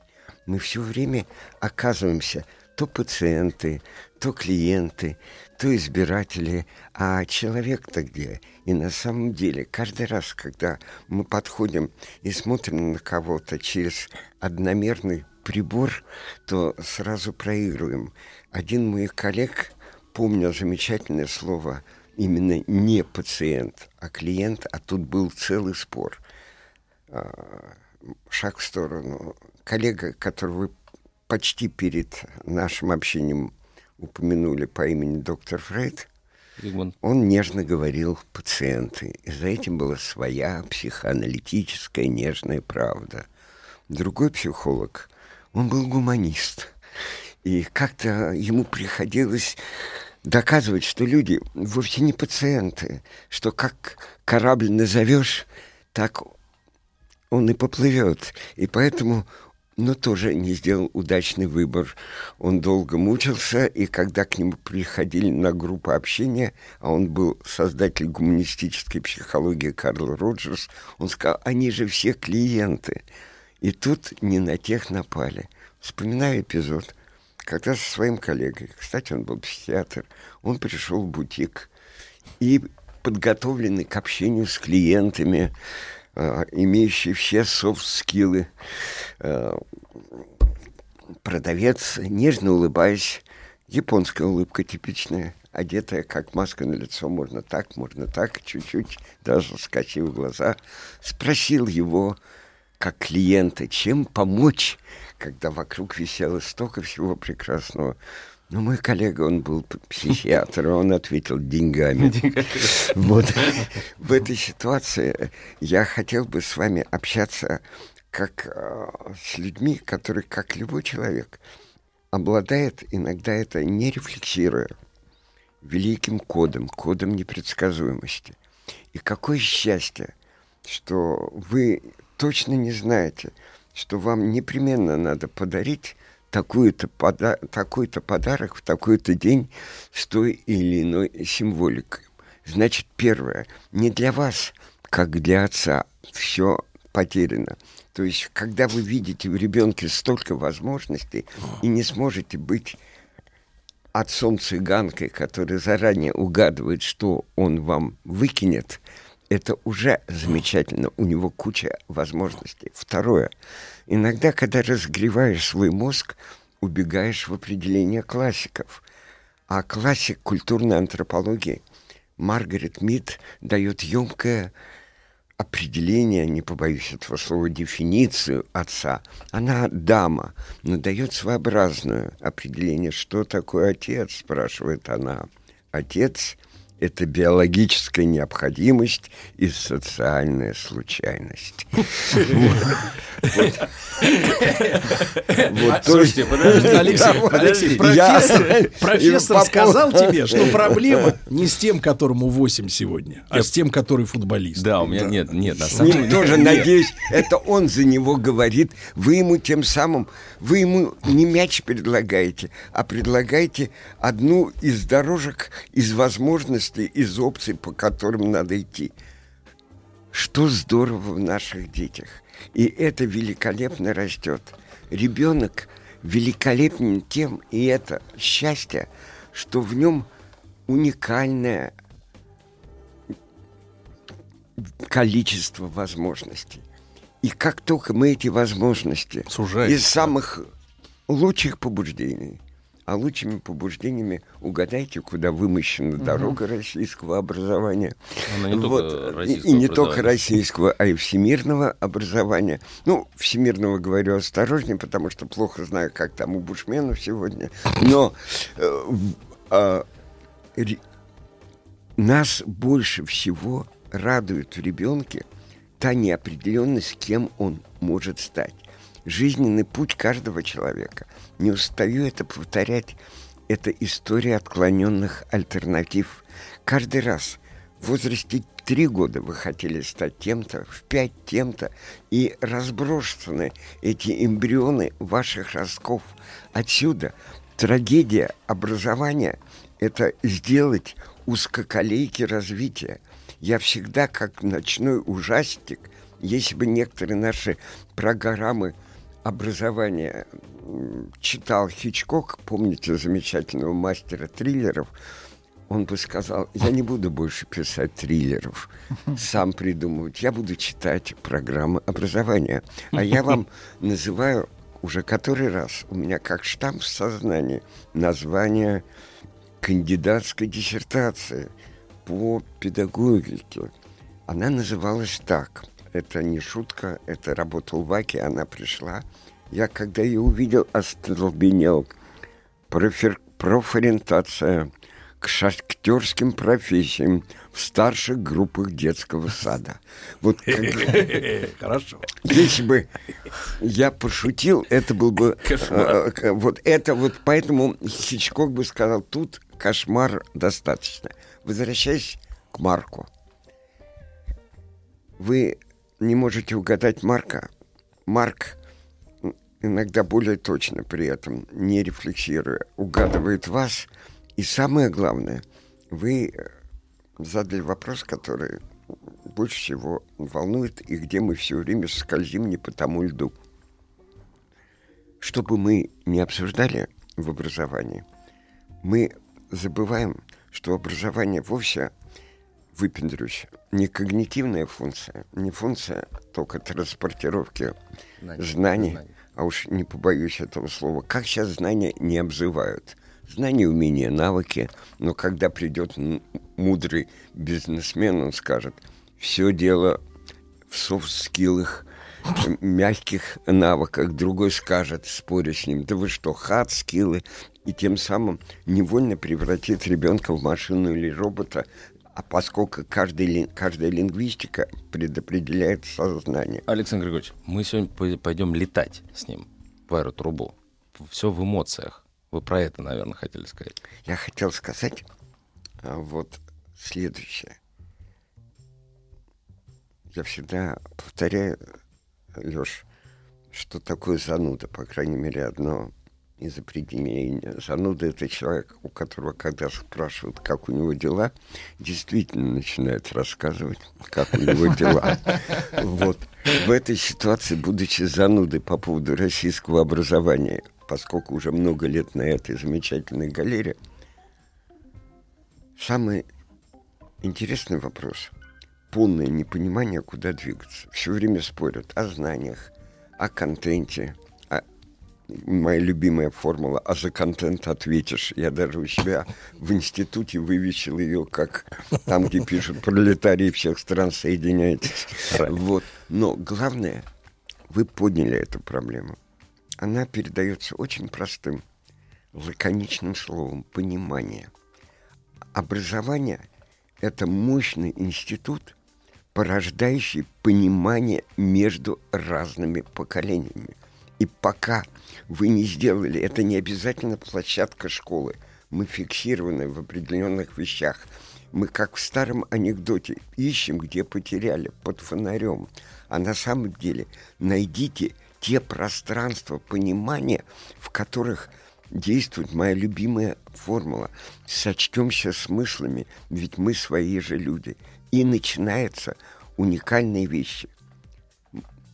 Мы гляжу на вас, а иногда и на себя зеркало, относимся к замечательному племени родителей. И хотим мы этого или не хотим, у нас у всех нормальных родителей, слово «нормальных» в кавычках, потому что норма понятия очень сложная, вместе с тем таится желание, когда появляется ребенок, чтобы он был во многом похож на вас – и когда ребенка еще спрашивают, ты на кого больше похож, это легкое издевательство над его сознанием. На маму или на папу, а еще хуже, а ты кого больше, больше любишь. На самом деле, что происходит? Всегда видны крайности. Есть явления, которые в психоанализе, особенно Анна Фрейд, создательница детского психоанализа, называет жестко, а потом еще ряд аналитиков гиперопека. Взрослый хочет того или нет, выступает часто по отношению к ребенку как главный ревизор его поведения, как главный контролер, потому что он хочет, чтобы ребенок в чем-то был ему подобным. А еще бывают грустные ситуации, когда у меня в жизни что-то не получилось у меня там или тут комплекс неполноценности. Сынок, доченька, да. ты выполнишь то, что мне не удалось. И мы делаем детей а, в буквальном смысле заложниками наших несбывшихся мечтаний или, буду говорить иногда более жестким языком, несбывшихся амбиций. Возвращаясь к началу вопроса. Какое счастье, что ваш ребенок ежик в тумане.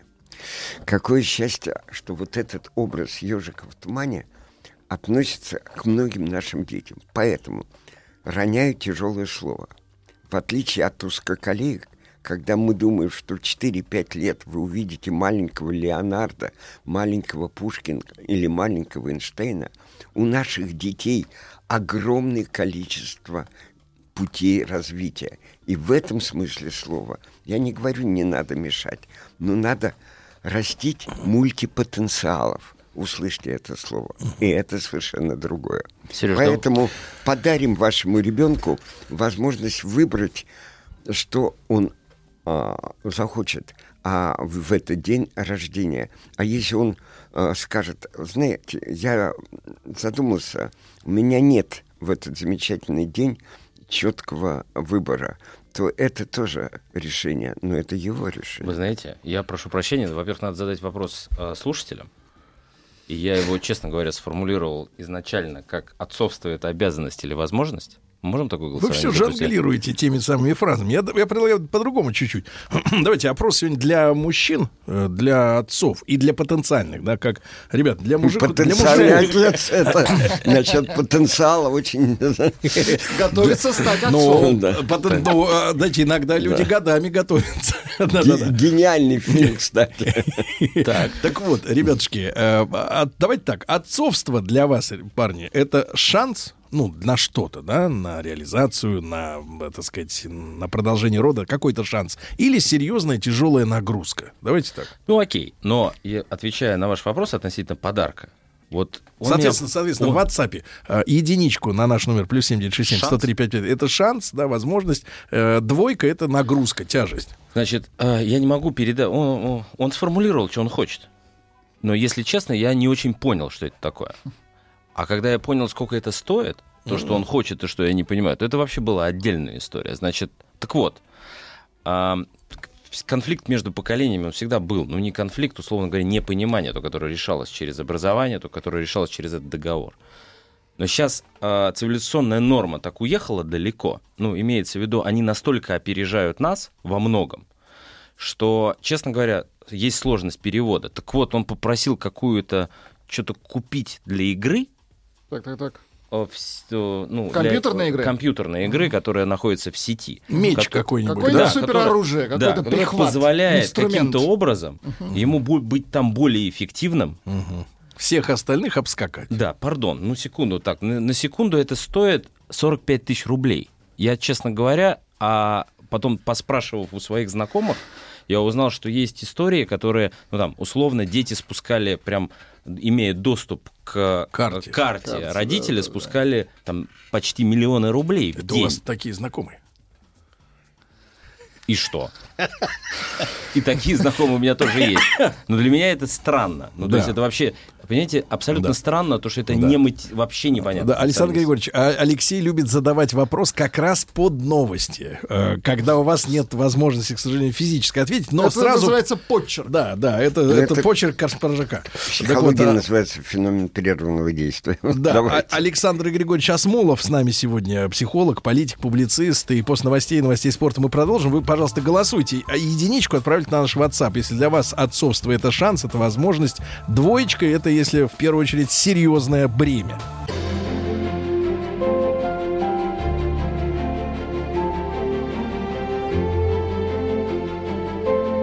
Россия – страна возможностей.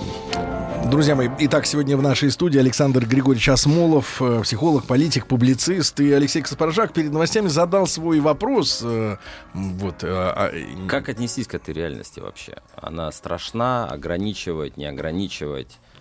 Ам, Я думаю, что это вопрос Короче, отец, всех отец не готов родителей. оплачивать меч виртуальной реальности. Не готов. Ну, это Чего? так, если очень просто. Прежде всего, я хочу вас поздравить с тем, что ребенок обратился к вам с такой просьбой. И это замечательно. Я вспоминаю, правда, там была девочка, она заставила отца пройти еще более сложные испытания. И она ему сказала, не хочу этого, не хочу того, то есть не хочу что-то банального. Аленький цветочек? А, Ну, да, абсолютно точно. А принеси мне, батюшка, цветочек аленький. А. Леш, вас не попросили принести аленький цветочек. Для меня он проще, чем вот это, Это вам так кажется. То есть это раз. Второе. Этой просьбы вас удивили, а то, что ребенок вас удивил, и причем, поверьте мне, хоть вы и человек, знающий жизнь, и удивляетесь в том числе экономическому эквиваленту, не удивило это, а удивило, что вы совершенно не... это было главное, что характеризует ребенка нежданно-негаданно. Для вас вот это явление нежданно-негаданно, оно замечательно. А Да. теперь, как говорят, по гамбургскому счету. Вы помните, что гамбургский счет, в отличие от рейтингов, это где все реально, где каждый знает, сколько он стоит и сколько он может. И гамбургский счет в одном из немецких кафе борцы боролись, как описывает Виктор Шкловский, когда на них не смотрел ни один судья. Так вот, по гамбургскому счету вы спросили, я отвечаю. Первое. Позвольте одеть рыцарский доспех мне и выступить адвокатом собственного поколения. Вы начинаете говорить, и вашего в том числе, но они уже совсем иные, они больше, чем и так далее нас. Один мой старый, ну, вы ушедший друг, Зиновий Герт, все время говорил мне, Саш, что это у вас в образовании, а потом в культуре какая-то странная формула а, бегает. Дети — наше будущее. У них свое будущее, говорил Герд, а у меня, у Герда, вполне весомое, интересное, яркое свое. Леша, я вас поздравляю, у вас свое будущее. Это раз. Как у отца, и в этом будущем еще много будет явлений по формуле нежданно-негаданно. Во-вторых, каждый занимается своим делом. Отцы иногда, начитавшись газет, а как было сказано, никогда не читайте по утрам газет, начинают да. заниматься не совсем своей работой, диагностикой. Они то диагностируют коронавирус, то диагностируют, что у ребенка так называемая компьютерная зависимость, как риск, в который они вступают. Когда-то по этой же формуле другой коллега говорил, вот взять бы все книги, да и сжечь. Сжечь. То же самое вы поступите аналогично, не замечая этого. Взять бы все книги, э, простите, в данном случае гаджеты, да, спустить их куда-то далеко, далеко, далеко. То есть Дело Марко- не в том, смартфоны и так далее и тому подобное. Лучше иметь смартфон, чем быть смартменом. То есть в этой ситуации, я еще раз говорю, у ребенка совершенно другое комьюнити. Сегодня дети, и в этом действительно одно из уникальных, более серьезных отличий, по крайней мере, более рельефно, ими движет не только вертикальная культура папа-ребенок, ими куда более мощно движет так называемая подростковая субкультура. Для них значимый другой не только папа и мама, что великолепно, но очень часто мы все начинаем сами разрывать эту пропасть. Когда я слышу, как нас загипнотизировал не Мессинг, а Тургенев, Мессинг отдыхает, предложив всему человечеству конфликт отцов и детей. Я, правда, спрашиваю, где тут матери? Но это не совсем так. Мы сами конструируем этот конфликт. И как только вы начнете по жестким нормам, я так считаю, есть детская субкультура. Надо понять, с кем он живет в сетях. Как учит меня мой собственный сын Григорий Осмолов, он мне подсказывает, что если раньше говорили, скажи мне, сколько у тебя друзей, и я тебе скажу, кто твои друзья, я оговариваюсь, я Ага. скажу тебе, кто ты, сегодня говорят, скажи мне, сколько у тебя лайков, и я скажу тебе, кто ты. То есть у него другие лайки. И если вы будете сейчас на него, эм, слово хотел одно сказать, ну, нажимать, то он вас так отлайкает, вот в данном случае. Поэтому только общение и понимание, почему это возникло. Это не просто, это серьезнейшая работа. С нашими детьми невероятно иногда тяжело общаться, потому что не они глухари, а мы глухари. Мы слышим часто только самих Они себя. аудиосообщения присылают. Вы понимаете, вот это вот вам присылают аудиосообщение, которое надо прикладывать, вот, э, которое не Можно написано. не прикладывать. Ну, можно, но если Тогда ты все находишь не в остальные клубе, тогда все Знаете, остальные. моему сыну 40 лет, он меня нежно жалеет, поэтому не, не посылает мне эм, сообщения. А вот на самом деле внуки уже, конечно, все время проверяют меня на толерантность, скажем так, на вшивость. Постоянно проверяют. Поэтому здесь еще и еще раз. А, Как называется ваша передача «Страна Возможности. возможностей. Так вот, если я буду в стране возможностей готовы р- р- выступать как главный магистр, как Ливонского литературского ордена, или главный кастратор возможностей, то тем самым э, буду заниматься очень То есть, если я марку вещами. это- Это не патология, еще раз хочу сказать. Каждый раз, сталкиваясь, сталкиваясь с новой реальностью, мы спешим ее упаковать в привычные нам стереотипы. Бывает такая вещь. Но давайте разбираться, что это уникальное количество выросших возможностей. И когда дети ныряют в Поттера, когда дети ныряют в э, Хоббита, вы смотрите, вот там такая, как любил говорить э, Захадер, моя вообразилия для меня, простите, более нежно звучит, чем страна возможностей моя вообразилия. Вот здесь ваш ребенок живет в той вообразении, где может не меч кладенец, но у него другие э, возникают э, иные логики поведения, а не надо его помещать в наш э, разум. Александр Григорьевич, а у вас нет ощущения, что э, наш друг э, Каспаржак, он просто жмется? Ему вот именно 45 тысяч рублей как бы является тем аргументом, что это невозможно, а не то, ты что это вир- помочь, а не то, что это виртуальная какая-то ерунда, которая не заслуживает внимания и вообще какая-то чушь.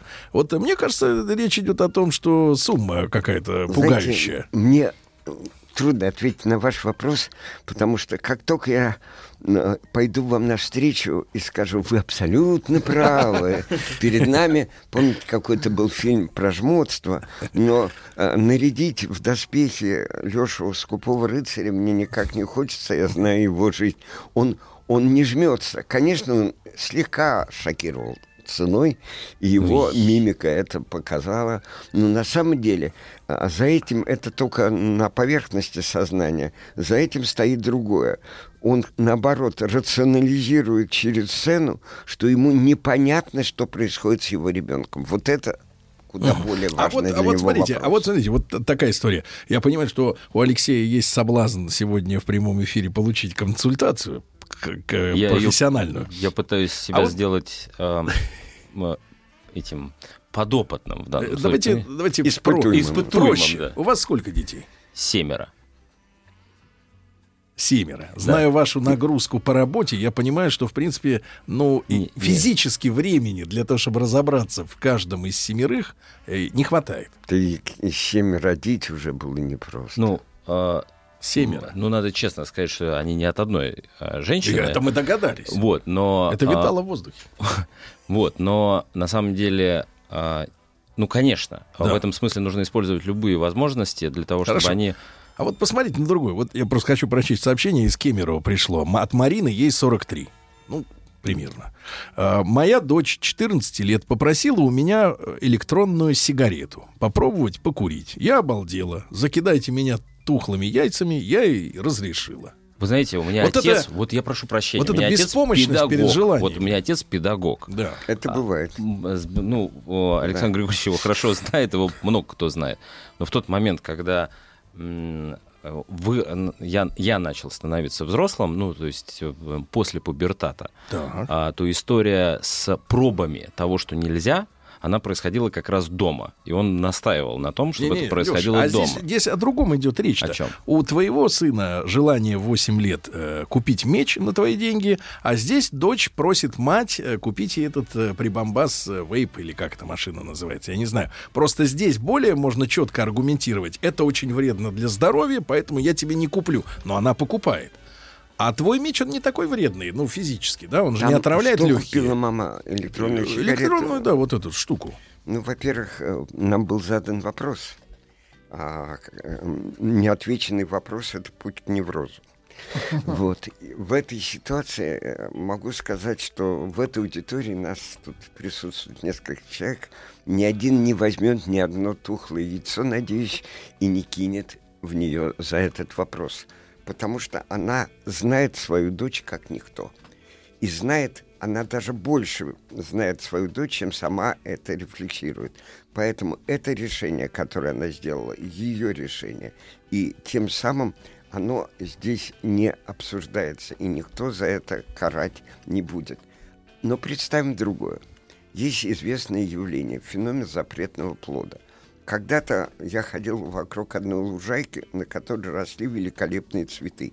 Но добрые экологи повесили табличку «По лужайке ходить строго запрещается». На следующий день все цветы были вытоптаны. Я хочу, чтобы вот этот принцип запретного плода четко любые отцы, и не побоюсь этого слова матери, тоже четко рефлексировали. Как только вы что-то запрещаете, желанность или валентность резко возрастает. А через 10 минут неполных мы узнаем, какое решение примет э, Алексей Каспаржак как он откажет э, своему сыну в покупке 45-тысячного ну, мяча я или боюсь, нет? боюсь, что Марку придется сказать спасибо Александру Григорьевичу.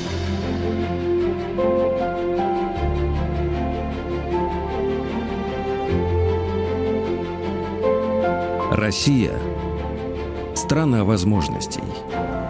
Из Орла пишут Алексей Каспаржаку э, сочувствующие. «Э, восьмилетней дочке запрещали телефон, а она вставала ночью, была замечена ночью, и играла в игры. Накупила их на 4000 рублей в Орле. «Э, теперь разрешаем, но по часам и после сделанных уроков. Ну, ровесница вашего сына. Точно. Да. Александр Григорьевич, э, кроме, ну, есть, есть же есть еще два вопроса. Я их попытаюсь объединить, хотя достаточно сложно. А, дело в том, что я рос в режиме... А, вот там двор для меня был местом, куда я мог выйти.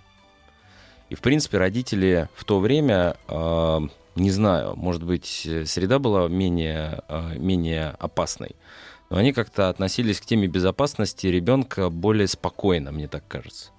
Сегодня вроде бы, ну, хотя случались вещи стра- странные. Ну, там, например, я там что-то изобретал, я, а, у, меня, у меня был аквариум, я чуть э, пытался... Изобрели на, рыбу? А, не, я изобрел а, нагреватель, который так. сделал так, что опустив туда его в воду, угу. а, вышибло а, электричество у полдома. А, вот. Но все там задымилось и так далее. Но в целом это был опыт, через который я рос.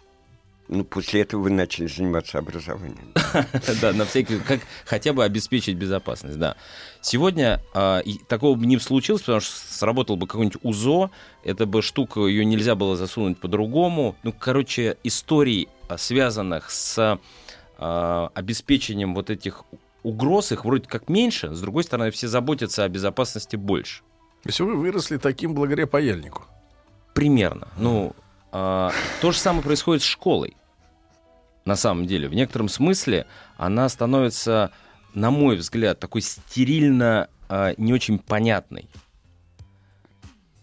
Если еще учесть, какие вопросы. Ну, крайний пример задают. это детский дом, где люди не учатся домашнее хозяйство. Вести, ну, например, да, да но от всего отделены. И, и как при этом, то есть безопасность с одной стороны и вопрос ребенка с другой стороны, зачем я туда хожу? Каждый раз задумываюсь, как можно кратко и быстро рассказать о любви. О То любви? же самое о школе, поскольку этим занимаюсь много, немало лет, но буквально несколько мыслей вслух. Мышление вслух есть такой метод психологии, когда ты решаешь задачу и не прячешь это решение. Первое. Вы сказали невероятно важную вещь о тех трансформациях, изменениях, которые происходят в мирах вокруг нас. Когда-то, увы, ушедший замечательный психотерапевт Захаров провел исследование в Петербурге, тогда в Ленинграде, что с уничтожением или исчезновением дворов резко возросло количество детских неврозов. Обращая внимание на этот шаг. Как только сужается экологическое пространство детства, то тем самым нарастает вероятность больше опасности для ребенка, больше его рисков. Перехожу к тому, о чем мы сегодня так а, серьезно ведем речь. Что такое а, так называемые сети? Сети — это новые виртуальные дворы. Мы живем в огромном количестве виртуальных дворов. И наши дети в этих виртуальных дворах. В них есть риски. В них, как в дворах, где вы выходили ласково с паяльником, есть свои...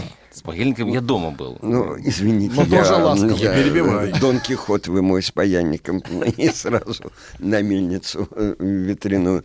Так вот, а, здесь есть свои правила, только они, это так называемые, есть вышла блестящая книга одного автора «Дети, как правило, беспорядка». Вдумайтесь в название.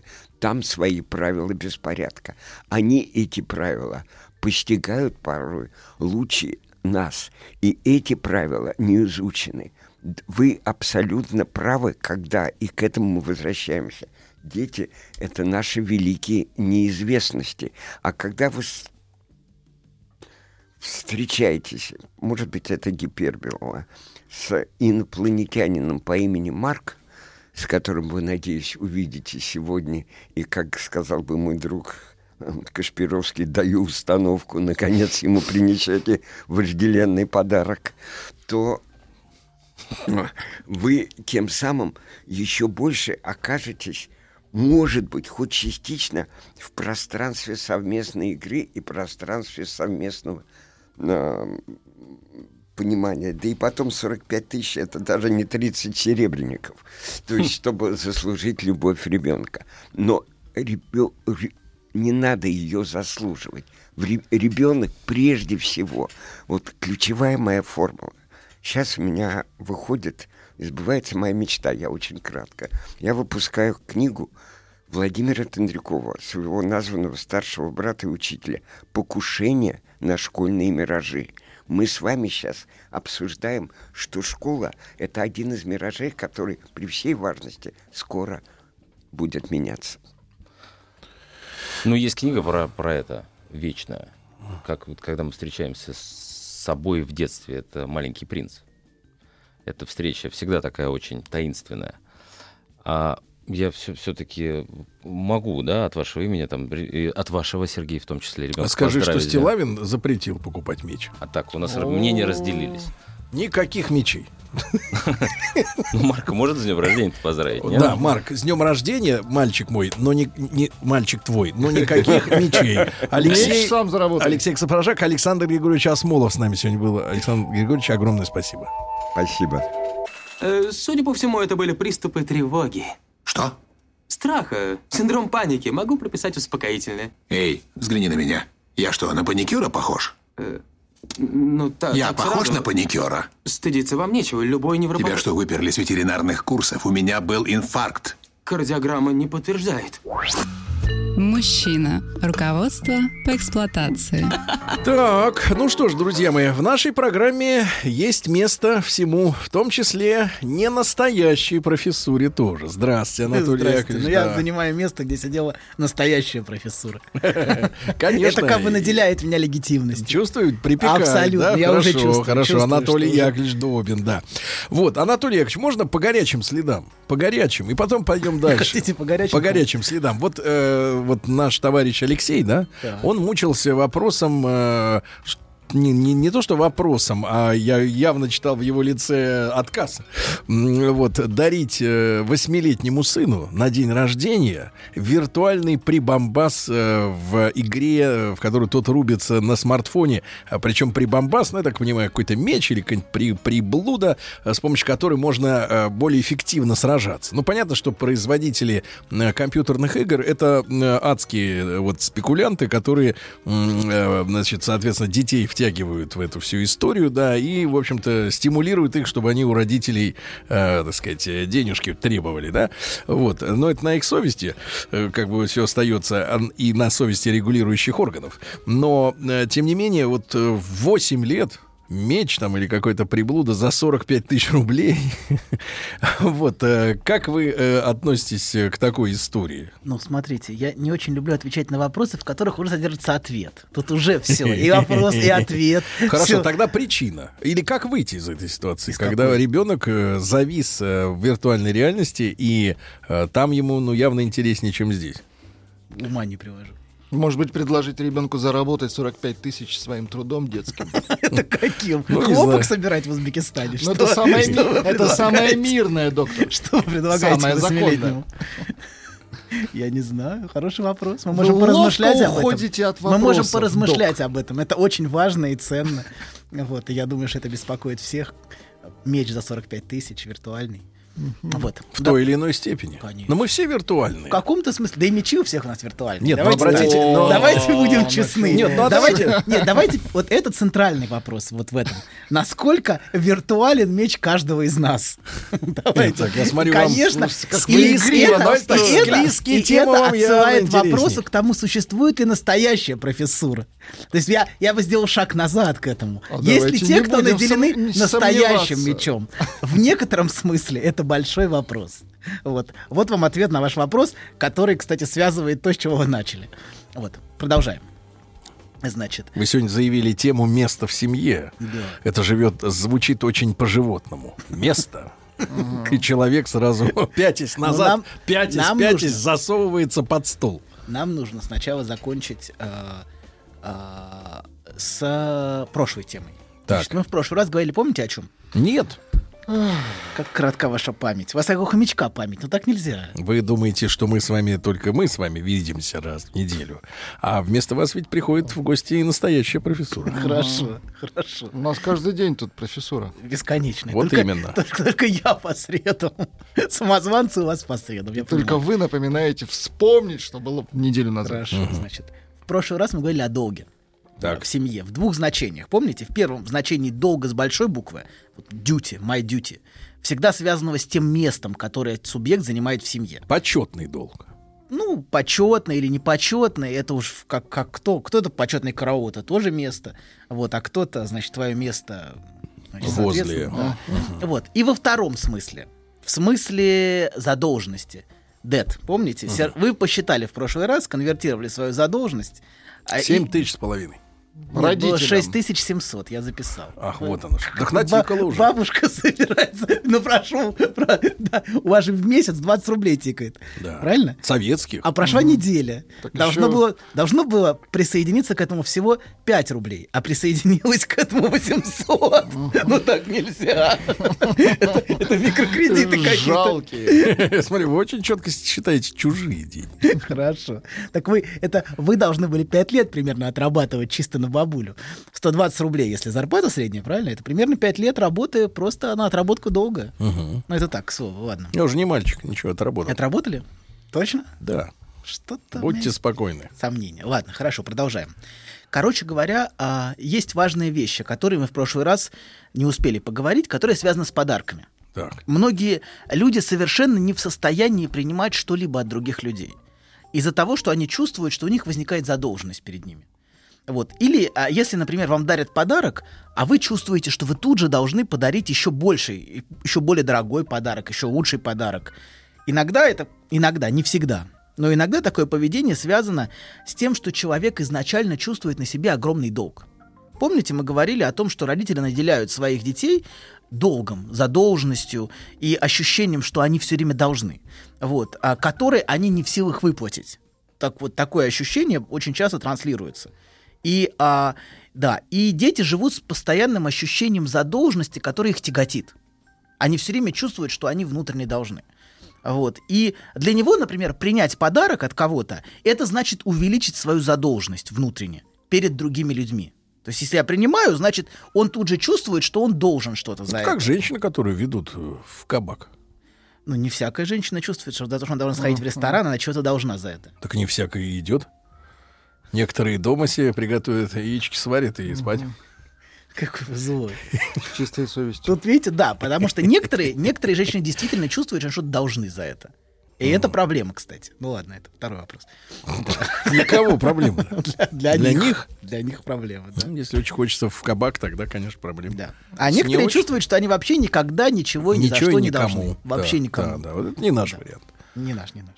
Так вот, значит, продолжаем. Да. Значит, э, для него принять значит увеличить свою задолженность, свое чувство, чувство того, что я должен. А Вот. А для него это совершенно невозможно. И ему срочно нужно отплатить за подарок. Вот он получил подарок, срочно нужно вернуть такой же или лучше, дороже. И это очень мешает таким людям строить отношения. Ведь отношения это постоянная циркуляция непо- неподсчитываемого долга. Ну, мой друг сделал мне что-то, помог мне, я помог моему другу в другом. Вот, и мы не занимаемся взаимным учетом. И на этом строится дружба. Что Да. он ржет? Да там... э, Картинка пришла смешная. просто. Хорошо. Да, с ваканом. Хорошо. Вот, да. И, а, значит, и- а если я буду отказываться принимать от него, если я отка- откажусь что-то принимать от, от, от друга или от близкого человека, вот, или от, от девушки, значит, если все это будет меня, а, значит, если все это нагружает меня чем-то, вот эта связь, то я, я тут же буду отплачивать за это, что-то тут, тут же возвращать подарки. Это значит, что я фактически отказываюсь принимать. Если я тут же возвращаю, понимаете, да, что-то лучше, значит, я отказываюсь от другого человека что-то брать. Значит, я не хочу от тебя ничего брать. Вот такой посыл в этом с- содержится. Вот. И я не даю близкому мне человеку занять позицию дающего. То есть он, он может находиться со мной только в позиции принимающего. Понимаете, да? То есть а, другой может только... Я могу только давать. Я не могу брать от другого человека. Ну, Знакомые термины. Прием, выдача, да, вот это Да, всё. да, кэш. Хорошо, да, да. Протокол. Хорошо. Вот. Дебет, кредит. Значит, короче говоря, это значит неосознанно делать другого человека должником. Понимаете, если вы все время другому человеку даете, но не принимаете, нет, мне ничего не надо. Это значит, я делаю другого человека, во-первых, должником, потому что, а, потому что, значит, а, он не может мне ничего сделать. Потому что только, только, на, толь- то есть только в, одно- в одном направлении все идет от меня. Вот. И во-вторых, это ввести подсчет в отношения. То есть я таким образом ввожу бухгалтерию. Я, например, человек выразил теплые чувства, подарил подарок. Например. Вам вот. когда мужчина дарил? Вот просто Никогда. так, ни с того, ни с сего. Нет, такого не было. Вот. Спонтанный подарок. Спонтанные подарки. Подарок-признание. Да. Хорошо, давайте, давайте так. Пускай мужчина подарил женщине подарок. Это очень частая, кстати, ситуация, что женщине сложно принимать. Вот, такое бывает. Она чувствует, что она Редко, сразу но должна. бывает. А Ну, если, например, бывает. подарок звучит так. Хочешь, я подарю тебе ребенка? Это как? Вот как подарок считается? Звучит пугающе, честно говоря. В некоторых фильмах, Ужа- в Ужасающе. некоторых фильмах обычно это, знаешь, это, как правило, на, пля- на пляже, вот сцена такая, на пляже, значит, 45 плюс, но по советским меркам это уже авторитетный человек, значит, с усами, рядом с ним девушка 20 с небольшим, да. Хотя и они, тоже с усами. они смотрят, что как резвятся дети, и он говорит ей, хочешь такого же ребенка? Нет, хочешь таких же пять. Семь. Тут прозвучала цифра. Семь. Очень, очень хочу. Нащелкаем. Конечно. Это интересно. Вы задаете интересный вопрос, но, к сожалению, мы сильно отклонимся. Он, он очень Но вам не впервой. Хорошо, Отклоняться вообще, от ответов. вообще не впервой. Да. А нам На не самом впервой деле, умыться. В, каком, в каком-то смысле ребенок несет функцию подарка. Да, в этом, в этом есть определенный оттенок. Но женщина с трудом чувствует, что это подарок, потому что вынашивала она сама. Хоро- Конечно, но все равно это что-то, что-то, что ей му- в каком-то смысле это наделяется, наделяется тем, что получено от мужчины. Без него никак. Без него, ну без него тоже можно, но это это большой Дороже. разговор. Давайте мы не будем Ну да. отклоняться. Да. Значит, и, конечно, нево- невозможность получать может быть связана с невозможностью а, родить ребенка косвенно. Не напрямую, но косвенно в этом есть такой оттенок. Вот. А, значит, давайте, да, вернемся к тому, о чем мы говорили. Например, э, например, человек выразил теплые чувства, вы были выражены теплые чувства, а я отказываюсь, я, я тут же перевожу это в подсчет. Я тут же этот подарок начинаю возвращать другим подарком. То есть с- эти теплые чувства отклоняются. Это значит, что не, я на самом деле не принимаю этот подарок. И не принимаю те чувства, которые этим подарком выражаются. Например, чувство благодарности или какие-то еще чувства. Вот. А, и я тут, же, я тут же считаю внутренне, на какую сумму мне подарили, и пытаюсь отплатить еще большей суммой. Например. Очень хорошо. Это какая мерзость, а? И это значит обесценить. Значит, у человека понимаете? есть совесть. Нет, это не совесть. Погодите, это он не значит, хочет, да, быть зависимым. он не хочет быть должным, понимаете? Он да? не хочет не его права. Абсолютно. Да мы же не об этом говорим. Мы пытаемся понять, что за этим стоит. Конечно, а его что право. стоит? У нас до апреля передачи, Сергей. А ты сейчас спрашиваешь то, что в апреле он должен ответить, понимаешь? Какого года? Вот для меня какой вопрос. Хорошо.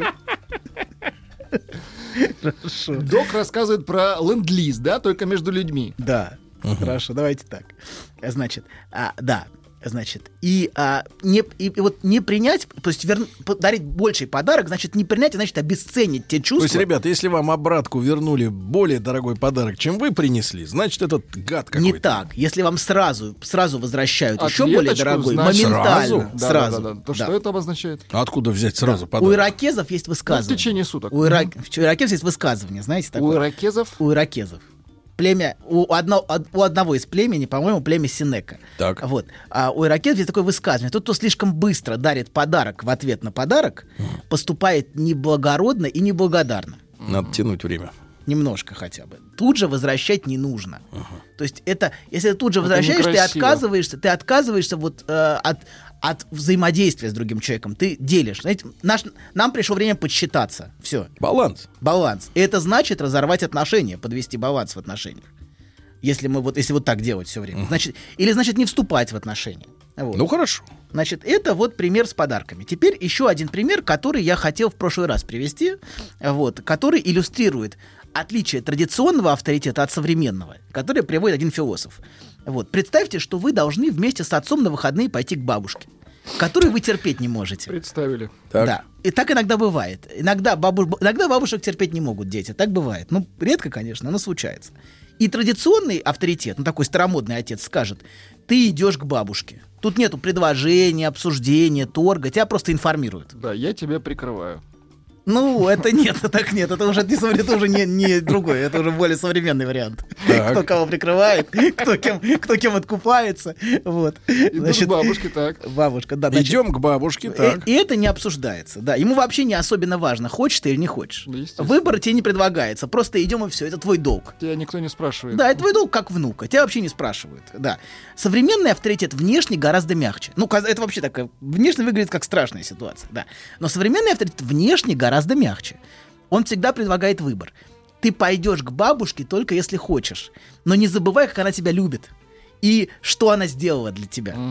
Вот. Родила меня, да, говорит Ну, папа. ну, для сидела тебя, с тобой, я не знаю, много чего бабушки, да, она Протирала пыль. ушла на пенсию на, на Два два, года года, раньше, раньше, да. да. не забывай об этом.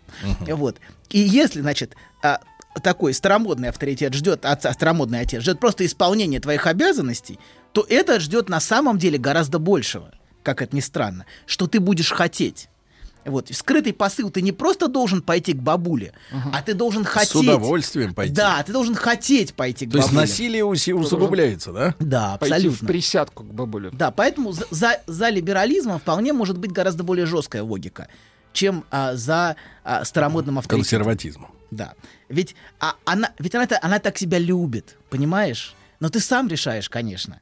Вот. Но ты сам. Но ты сам. свободен. Ты не, решать-то абсолютно. тебе, конечно. Решать, решать тебе абсолютно. Ты, ты взрослый человек, и ты сам принимаешь, что ты должен понимать, что бабушка-то тебя. Видишь, очень- расклады все против Да, тебя. Поэтому встречаемся у бабушки. Нет, Ты, конечно, это сам нет, решай. нет, но- нет, нет. И, конечно, это нагружает большой виной, понимаете, да? То есть, потому что какой нормальный ребенок хочет идти в выходной к бабушке? Ну, А куда он хочет идти? Как к дедушке. Ну, Конечно, не, ну, конечно, не хочет. Он хочет идти в Ну, караоке. ты Вот мы слышишь. узнали про Добина. Не хотел к бабке ходить. Но приходится средам, ходить. по средам. Но ты слышишь, что родитель скрыто ждет от тебя невозможного. Потому что никто не может заставить себя хотеть. Понимаете? Никто невозможно заставить хотеть. Но можно чувствовать вину за то, что не хочет. Вот Так. за это можно чувствовать вину. От, от чего от, от тебя ждут, а ты не можешь это дать, не хочешь дать. Вот. И при внешней либеральности это гораздо более жесткая логика. То есть просто ты идешь к бабушке, от тебя, э, от тебя не, не ждут, что ты будешь хотеть. Да, Понимаете, это мы поняли уже. Да, хорошо. Ты просто должен отбыть номер. Сергей Вот. просто до апреля не хочет тянуть. Хорошо. Вы уговариваете меня? Да, да, да, да. К бабушке Он ходи, жил с бабушкой, не ему к ходи к ходить? бабушке. Мальчик. Какой у вас отвратительный мультсмех. Отвратительный. Так. Короче, да, и это может быть очень тягостно и вызывать сильную вину. Все Так. мы знаем, например, как не просто выдерживать, когда от тебя чего-то ждут, чего ты дать не можешь. Или не хочешь. Или чего-то дать не хочешь, да. Например, как бывает в жизни с любовью, когда от вас отчаянно ждут любви, вот, но вы не можете ее дать. Но вы можете чувствовать вину за А вы это. отчаянно любите другого. Или другую. А вы отчаянно любите отбивную. Вот. И еще сама фраза «поступай, как сам знаешь» или «как сам хочешь». Или вот тут написали «тебе жить». Тебе решать вообще, да. И она всегда как бы в себе содержит уже ответ. Во-первых, что? Что именно ты должен хотеть? То есть она всегда, вот всегда этому есть оттенок. Во-вторых, она, конечно, вызывает сильную вину. И в-третьих, это является гораздо более жестким требованием, чем просто делай, как тебе сказали. Потому что ты должен хотеть. А вот. Вот в армии такое не канает. Идти в атаку или нет, да? Тебе решать. Там четко говорят, в атаку, все. Есть В армии честнее. Анекдот на эту тему Да. есть. Давайте, а приличный? А, да, значит. Хотя другие, Нет, вы же нет. других Да, да, да, да, да, да. Есть, есть минута? Нет, к сожалению, да минутки для вас ну нет. давай. Все, все, достаточно, достаточно. Анатолий Яковлевич. Итак, сегодня у нас тема место в семье. Пока друзья мы до нее не дошли, но сейчас дойдем. Мы будем говорить о тесте, который вот маленькие дети их заставляют психологи проходить, где надо на картинке нарисовать размер папы, мамы, ребенка самого, и по этим каракулям судят, э, кто какое Нет, место не, не занимает. будем, не будем, но если хотите, поговорим. Я пока порисую. Уже подготовьте. нарисовали. Уже бабушку нарисовали. Расскажите про свой сон. Я сплю крепким сном. Слышу плач младенца. Иду к холодильнику, чтобы достать молока. Несу ребенку молоко. А оно черное, Бен. Скажи, что это значит? Только без грязи про мою мамашу. Мужчина. Руководство по эксплуатации. Друзья мои, ну, ну что же, э, сегодня Анатолий Яковлевич Добин явился к нам на волне сенсационной новости.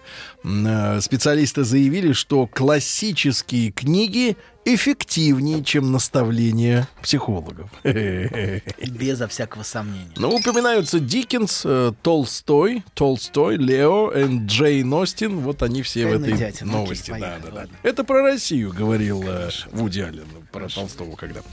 А, да что, что же, э, Анатолий Яковлевич, э, У него неплохой есть. спрашивают, э, спрашивают, какое место у самого Добина в семье, его история, почему он стал психотерапевтом. Расскажите, я умираю от любопытства, пишет Ирина. Ирина, ну, в принципе, ваше любопытство можно хотя бы чуть-чуть унять за червончик. Да, доктор? Какой вы прагматичный. Да, да, да, да, Ладно. да. Ну а что? Кстати, Двигаемся. вы- к вам будут люди приходить, платить вам деньги, а вы будете рассказывать о своих Ну несчастьях. как вы со- сами Как вы докатились, себя? да? Маловероятно. Ведь мало кто знает, что Анатолий Яковлевич э, хотел получать в свое время обычную, нормальную, достойную профессию. Ну, например, Например, кассир. Да, Кассир? ну кассир хотя бы, да. Но гораздо достойнее, чем то, что у вас сейчас. Конечно. А сейчас вот вы видите, у вас кабинет, кушетка. Ну, это близко к кассиру, кстати. Ну что, Анатолий Яковлевич, может, к месту перейдем? Да, хорошо. Да. Уговорили. Не будем тянуть. В прошлый раз мы косвенно тему, значит, затронули тему места. Вот. Мы говорили, что каждому человеку в структуре семьи отводится определенное место а в соответствии со, со своей ролью. А в, в традиционной семье это, Это имеет явно. отношение к рейтингу человека в семье? Нет. Это имеет отношение к месту. Каждому, у каждого определенное место. В традиционной семье это было очень явно и четко. Такое-то место, такое-то место, а место отца, которое связано с определенными функциями, понимаете? А сын, тоже какие-то функции, какую-то должность вот в отношении долга. В традиционной семье это было очень явно. В современной семье это, это существует в гораздо более скрытой форме и в гораздо более а, часто патологической форме. Вот. И с- мы об этом сегодня не поговорим, и в следующий раз тоже поговорим. Ну, понятно. Вот. Вообще человек существует в семье в двух ипостасях. Так, А, В качестве конкретного индивида, да. вот, и в качестве места, которое он занимает внутри общей структуры. Фигуры. В качестве места. Именно, Именно место, место? Это да. Сейчас, сейчас я вам это поясню. Вот. А в семье существует, например, огромная разница между теми местами, которые могут занимать разные члены семьи. А, иногда это переживается как, как, как глубокая несправедливость. Например, а, во многих семьях к старшим детям предъявляют намного большие требования, чем к младшим. А в некоторых семьях часто младших детей просто перепоручают а, к старшим, которые должны с ними гулять, следить за ними, развлекать их. А, и, а, конечно, это все очень напрягает этого ребенка. Например, место старшего наделено, как вы видите, гораздо большей ответственностью. Правда, если, например, в традиционной Англии старший получал все имущество с- семьи, э, главным образом в аристократических семьях, вот, то, конечно, тут такого, тут такого А нет. обтекали. Тут есть ответственность, да, но ни- никакого, никакого бонуса финансового за это не полагается. Вот. И, а, да, собственно, он должен их развлекать. И очень часто в семьях такое бывает, что ребенка и говорит, иди гуляй с ними. Вот. И, а, да, собственно, к старшему, очевидно, предъявляется к этому месту гораздо больше ответственности. Вот, чем к другим местам, чем к месту младшего ребенка в семье. И такой ребенок может постоянно испытывать внутреннее негодование. Почему я должен брать на прогулку этих карапузов, например? Ну вот когда ему говорит, иди гуляй, иди, значит, с ними. Я хочу погулять с друзьями. Зачем мне вот эти все мелкие? Да. Зачем мне этот братик или эта сестричка? Не хочу я. Вот. А ему все равно говорят, нет, ты должен. Ты старший. Вот. Ты же хотел братика еще, знаете ли? Да-да-да. Вот, держи. Мы же тебя спрашивали, хотел. Вот, особенно спрашивали уже обычно на, на втором, на третьем месяце. Уточняли. Хочешь, не хочешь. Причем неважно, хочешь, не хочешь, все равно получаешь, а потом отвечаешь, да. Вот. Вот поэтому и гуляй с ним. У вас есть братик? Кого только у меня нет. Док, а почему вы ненавидите людей? Я? Всех я, я люблю людей. Поверьте. В теории? Нет, я в пар- про практике люблю людей. Жестко? Нет. Нет, по-человечески. Ну, правда. По-человечески, это по-людски, что ли, имеется в виду? Подлец. Хорошо. Так. Ничего Значит, хорошего. Любить это хорошо. Это да. А хорошо любить еще Любить лучше. это страдать. Не любить это в идеале. Не любить это тоже страдать. Страдать это страдать. Страдать это про Россию. Это нет, это весь фильм, в фильме, в фильме Вуди Аллена. Короче, значит, продолжаем. А он чувствует потом, когда вырастает, например, этот, этот ребенок, который был старшим в семье, что он и по, и по жизни должен соответствовать требованиям каким-то ему предъявляемым. Что он все время должен, например, решать проблемы других людей. Что он все время должен брать на себя ответственность, он это чувствует. Что он все время должен жертвовать своим желанием. Например, человек, который вот рос на этом месте, Давайте вот не бабское вот это слово брать ответственность, а контролировать все. Да? Брать Опекать. Ну что значит брать ответственность? Брать ответственность, как будто что-то не получилось, а ты за это бабки выплачиваешь. Контролировать все. Вот слово Нет, нормально. Нет, это его ответственность это то, что поручают, то, что делегируют. Но кто ему поручил-то? Никто ему не поручал, когда взрослый-то уже. нет, изначально ему поручили родители, и он Да. занимал это место, и это место напрямую связано с тем, как он потом дальше по жизни существует. Напрягли слегка. Напрягли, и он дальше уже напряженный ходит. Мгм. Понимаете, Никак да? не расслабиться. Никак не может расслабить, расслабить булки, да. Он все время, все время в тонусе.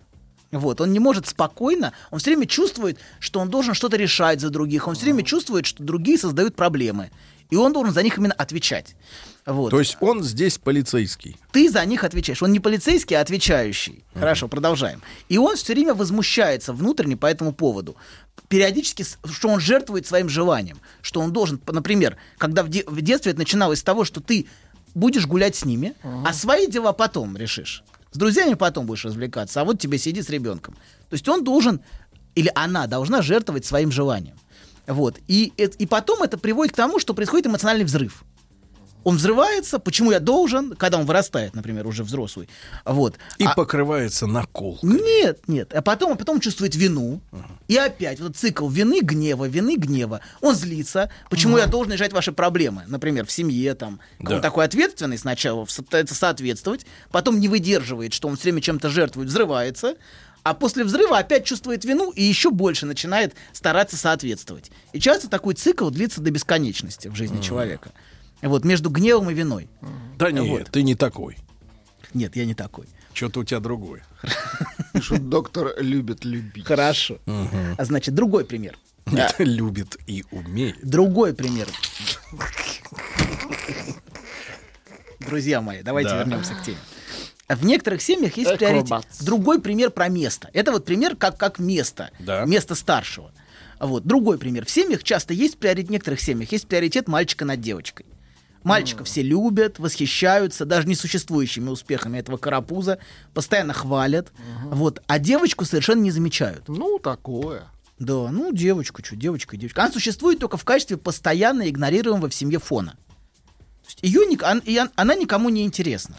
Такое очень часто бывает, вот такое разделение в семьях. У вас так же? Э, Это похоже? Ну, вы мальчик. не, вы не- а, ну да, может быть и так. Пока, Так пока вот, мальчик. Вам пока. были рады-то? Как вы чувствуете? Ну, не надо, не надо. Румянец вам не к лицу. Как мне могли быть не рады? Такому Даже- карапузу. Даже, даже мысль такая. Вот пишут, в психологи учи- идут учиться люди, неуверенные в себе а из Татарстана. А вы знаете, что доктор не учился, он сразу стал психологом. Он очень уверен в себе. Психолог по жизни. Хорошо, да, продолжаем. Значит, так вот, значит, это показывает о том, что место, которое отводится в семье мальчику, гораздо более ценно, чем место девочки. Вот.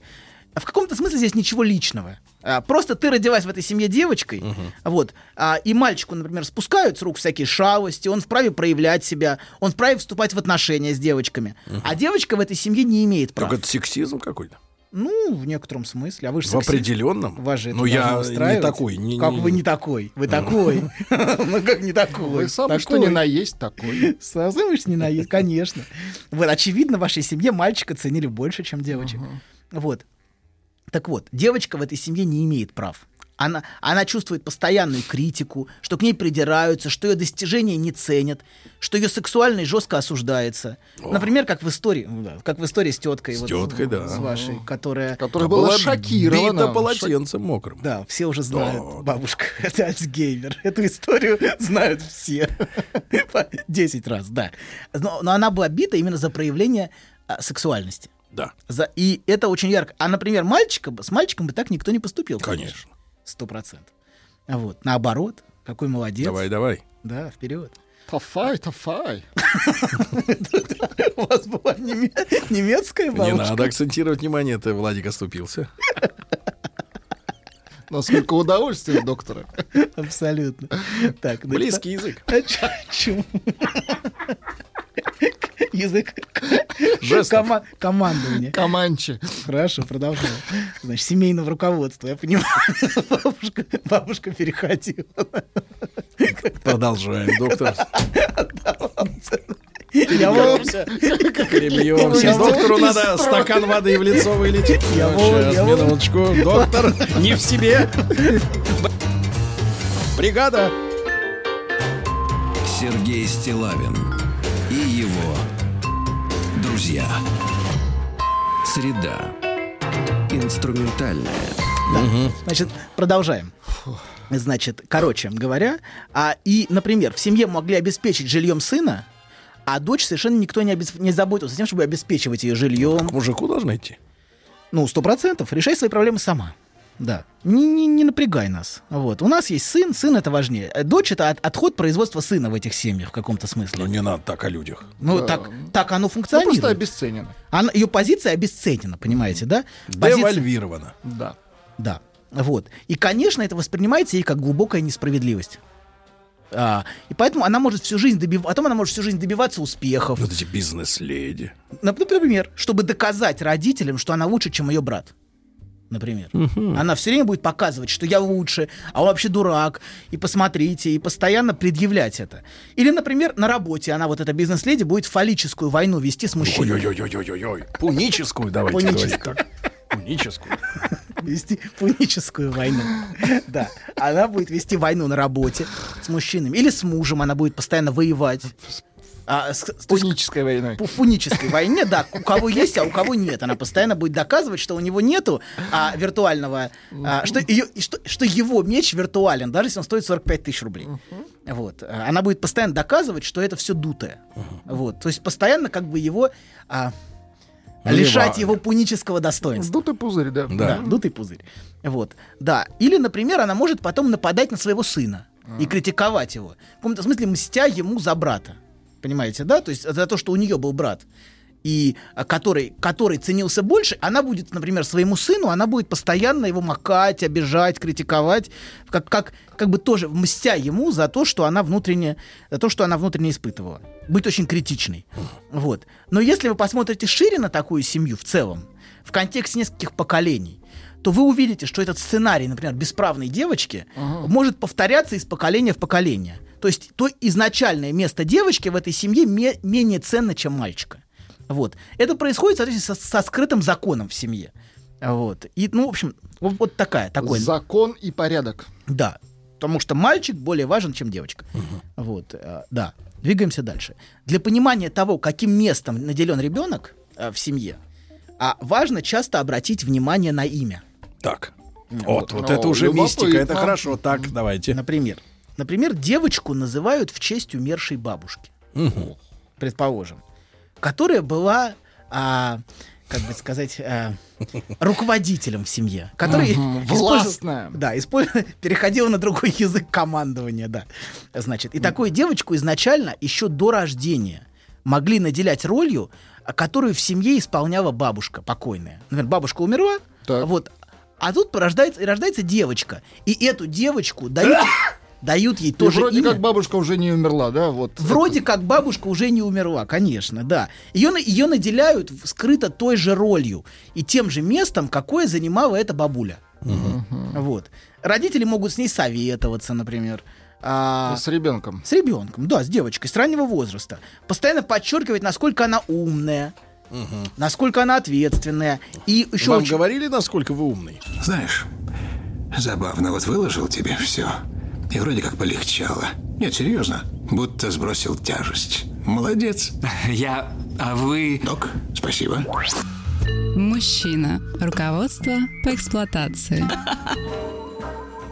Итак, Анатолий Яковлевич Добин э, внушает нам мысль о том, что девочки менее ценны, чем, Это э, чем мальчики. Вообще абсолютная Вот ложь. так, да, да, да. Внушаете нам Мы это. говорим- Анатолий о традициях. Нет, мы Да. говорим о том, что есть семьи, в которых Да. девочки ценятся меньше, чем мальчики, и это сказывается на потом на том, как строится жизнь этой девочки.